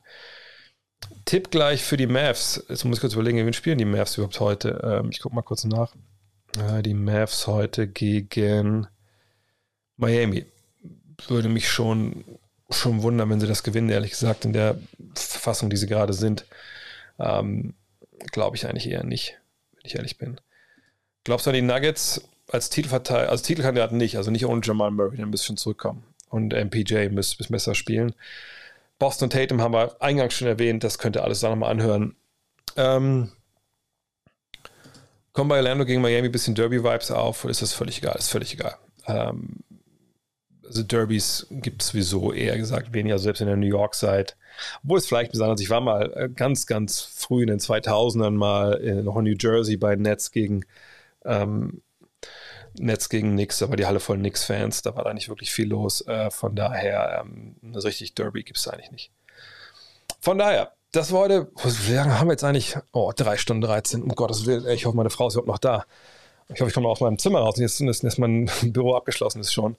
Ähm, vielen, vielen Dank äh, fürs Zuschauen heute. Ich glaube, es war ein neuer Rekord insgesamt von, von Leuten, die dabei waren. Verrückt. Ähm, falls ihr jetzt einen Podcast gehört habt, danke, danke. Wenn, falls ihr jetzt gerade noch live zuschaut, jetzt die Möglichkeit nochmal abonnieren, äh, folgen, freue ich mich total. Und jetzt gleich gibt es nämlich noch, wenn ihr dabei sein wollt, den Abspann von äh, allen Leuten, die äh, jetzt in diesen letzten dreieinhalb Stunden oder drei Stunden 20 ähm, Genau, das Trade Deadline Stream war krasser, stimmt, stimmt. Da waren über 800 Leute stellenweise drauf, stimmt. Warum haben wir das eigentlich nicht jede Woche? Aber was so Fragen aus Streams angeht, war es heute sehr, sehr gut. Und das sind hier die Credits von all denjenigen, die äh, abonniert haben heute, während wir hier dabei sind. Und da kommt auch noch welche dazu, da warte ich noch mal kurz. Ähm, äh, die abonniert haben und äh, jetzt folgen. Und wo kommt es denn überhaupt? Wieso kommt es denn nicht? Da kommt. So viele Leute waren. Oh, Wahnsinn, das ja wirklich. Uh, das war echt wirklich eine Menge Abonnenten. Cheers gab es auch, zwei von Atze und Wong waren. Äh, ich sehe da, Steffen äh, hat, hat, abonniert, wenn noch äh, Nobix gerade eben. Girgi, oh Gott, oh Gott. Es ist echt zu, es ist echt zu, zu spät heute. Vielen, vielen Dank an alle. Äh, egal, ob ihr hier zugeschaut habt, äh, auf YouTube, on demand, auch da natürlich gerne ähm, followen etc. Wenn man den Podcast sucht, äh, den Link packe ich auch in die Verschreibung. Von daher, vielen, vielen Dank fürs Zuschauen. Bis zum nächsten Mal. Die Woche gibt es sicherlich auch noch mal für die Warzone-Heads und euch und die MB2K-Heads noch mal ein, zwei Streams so rum. Haut rein. Ciao.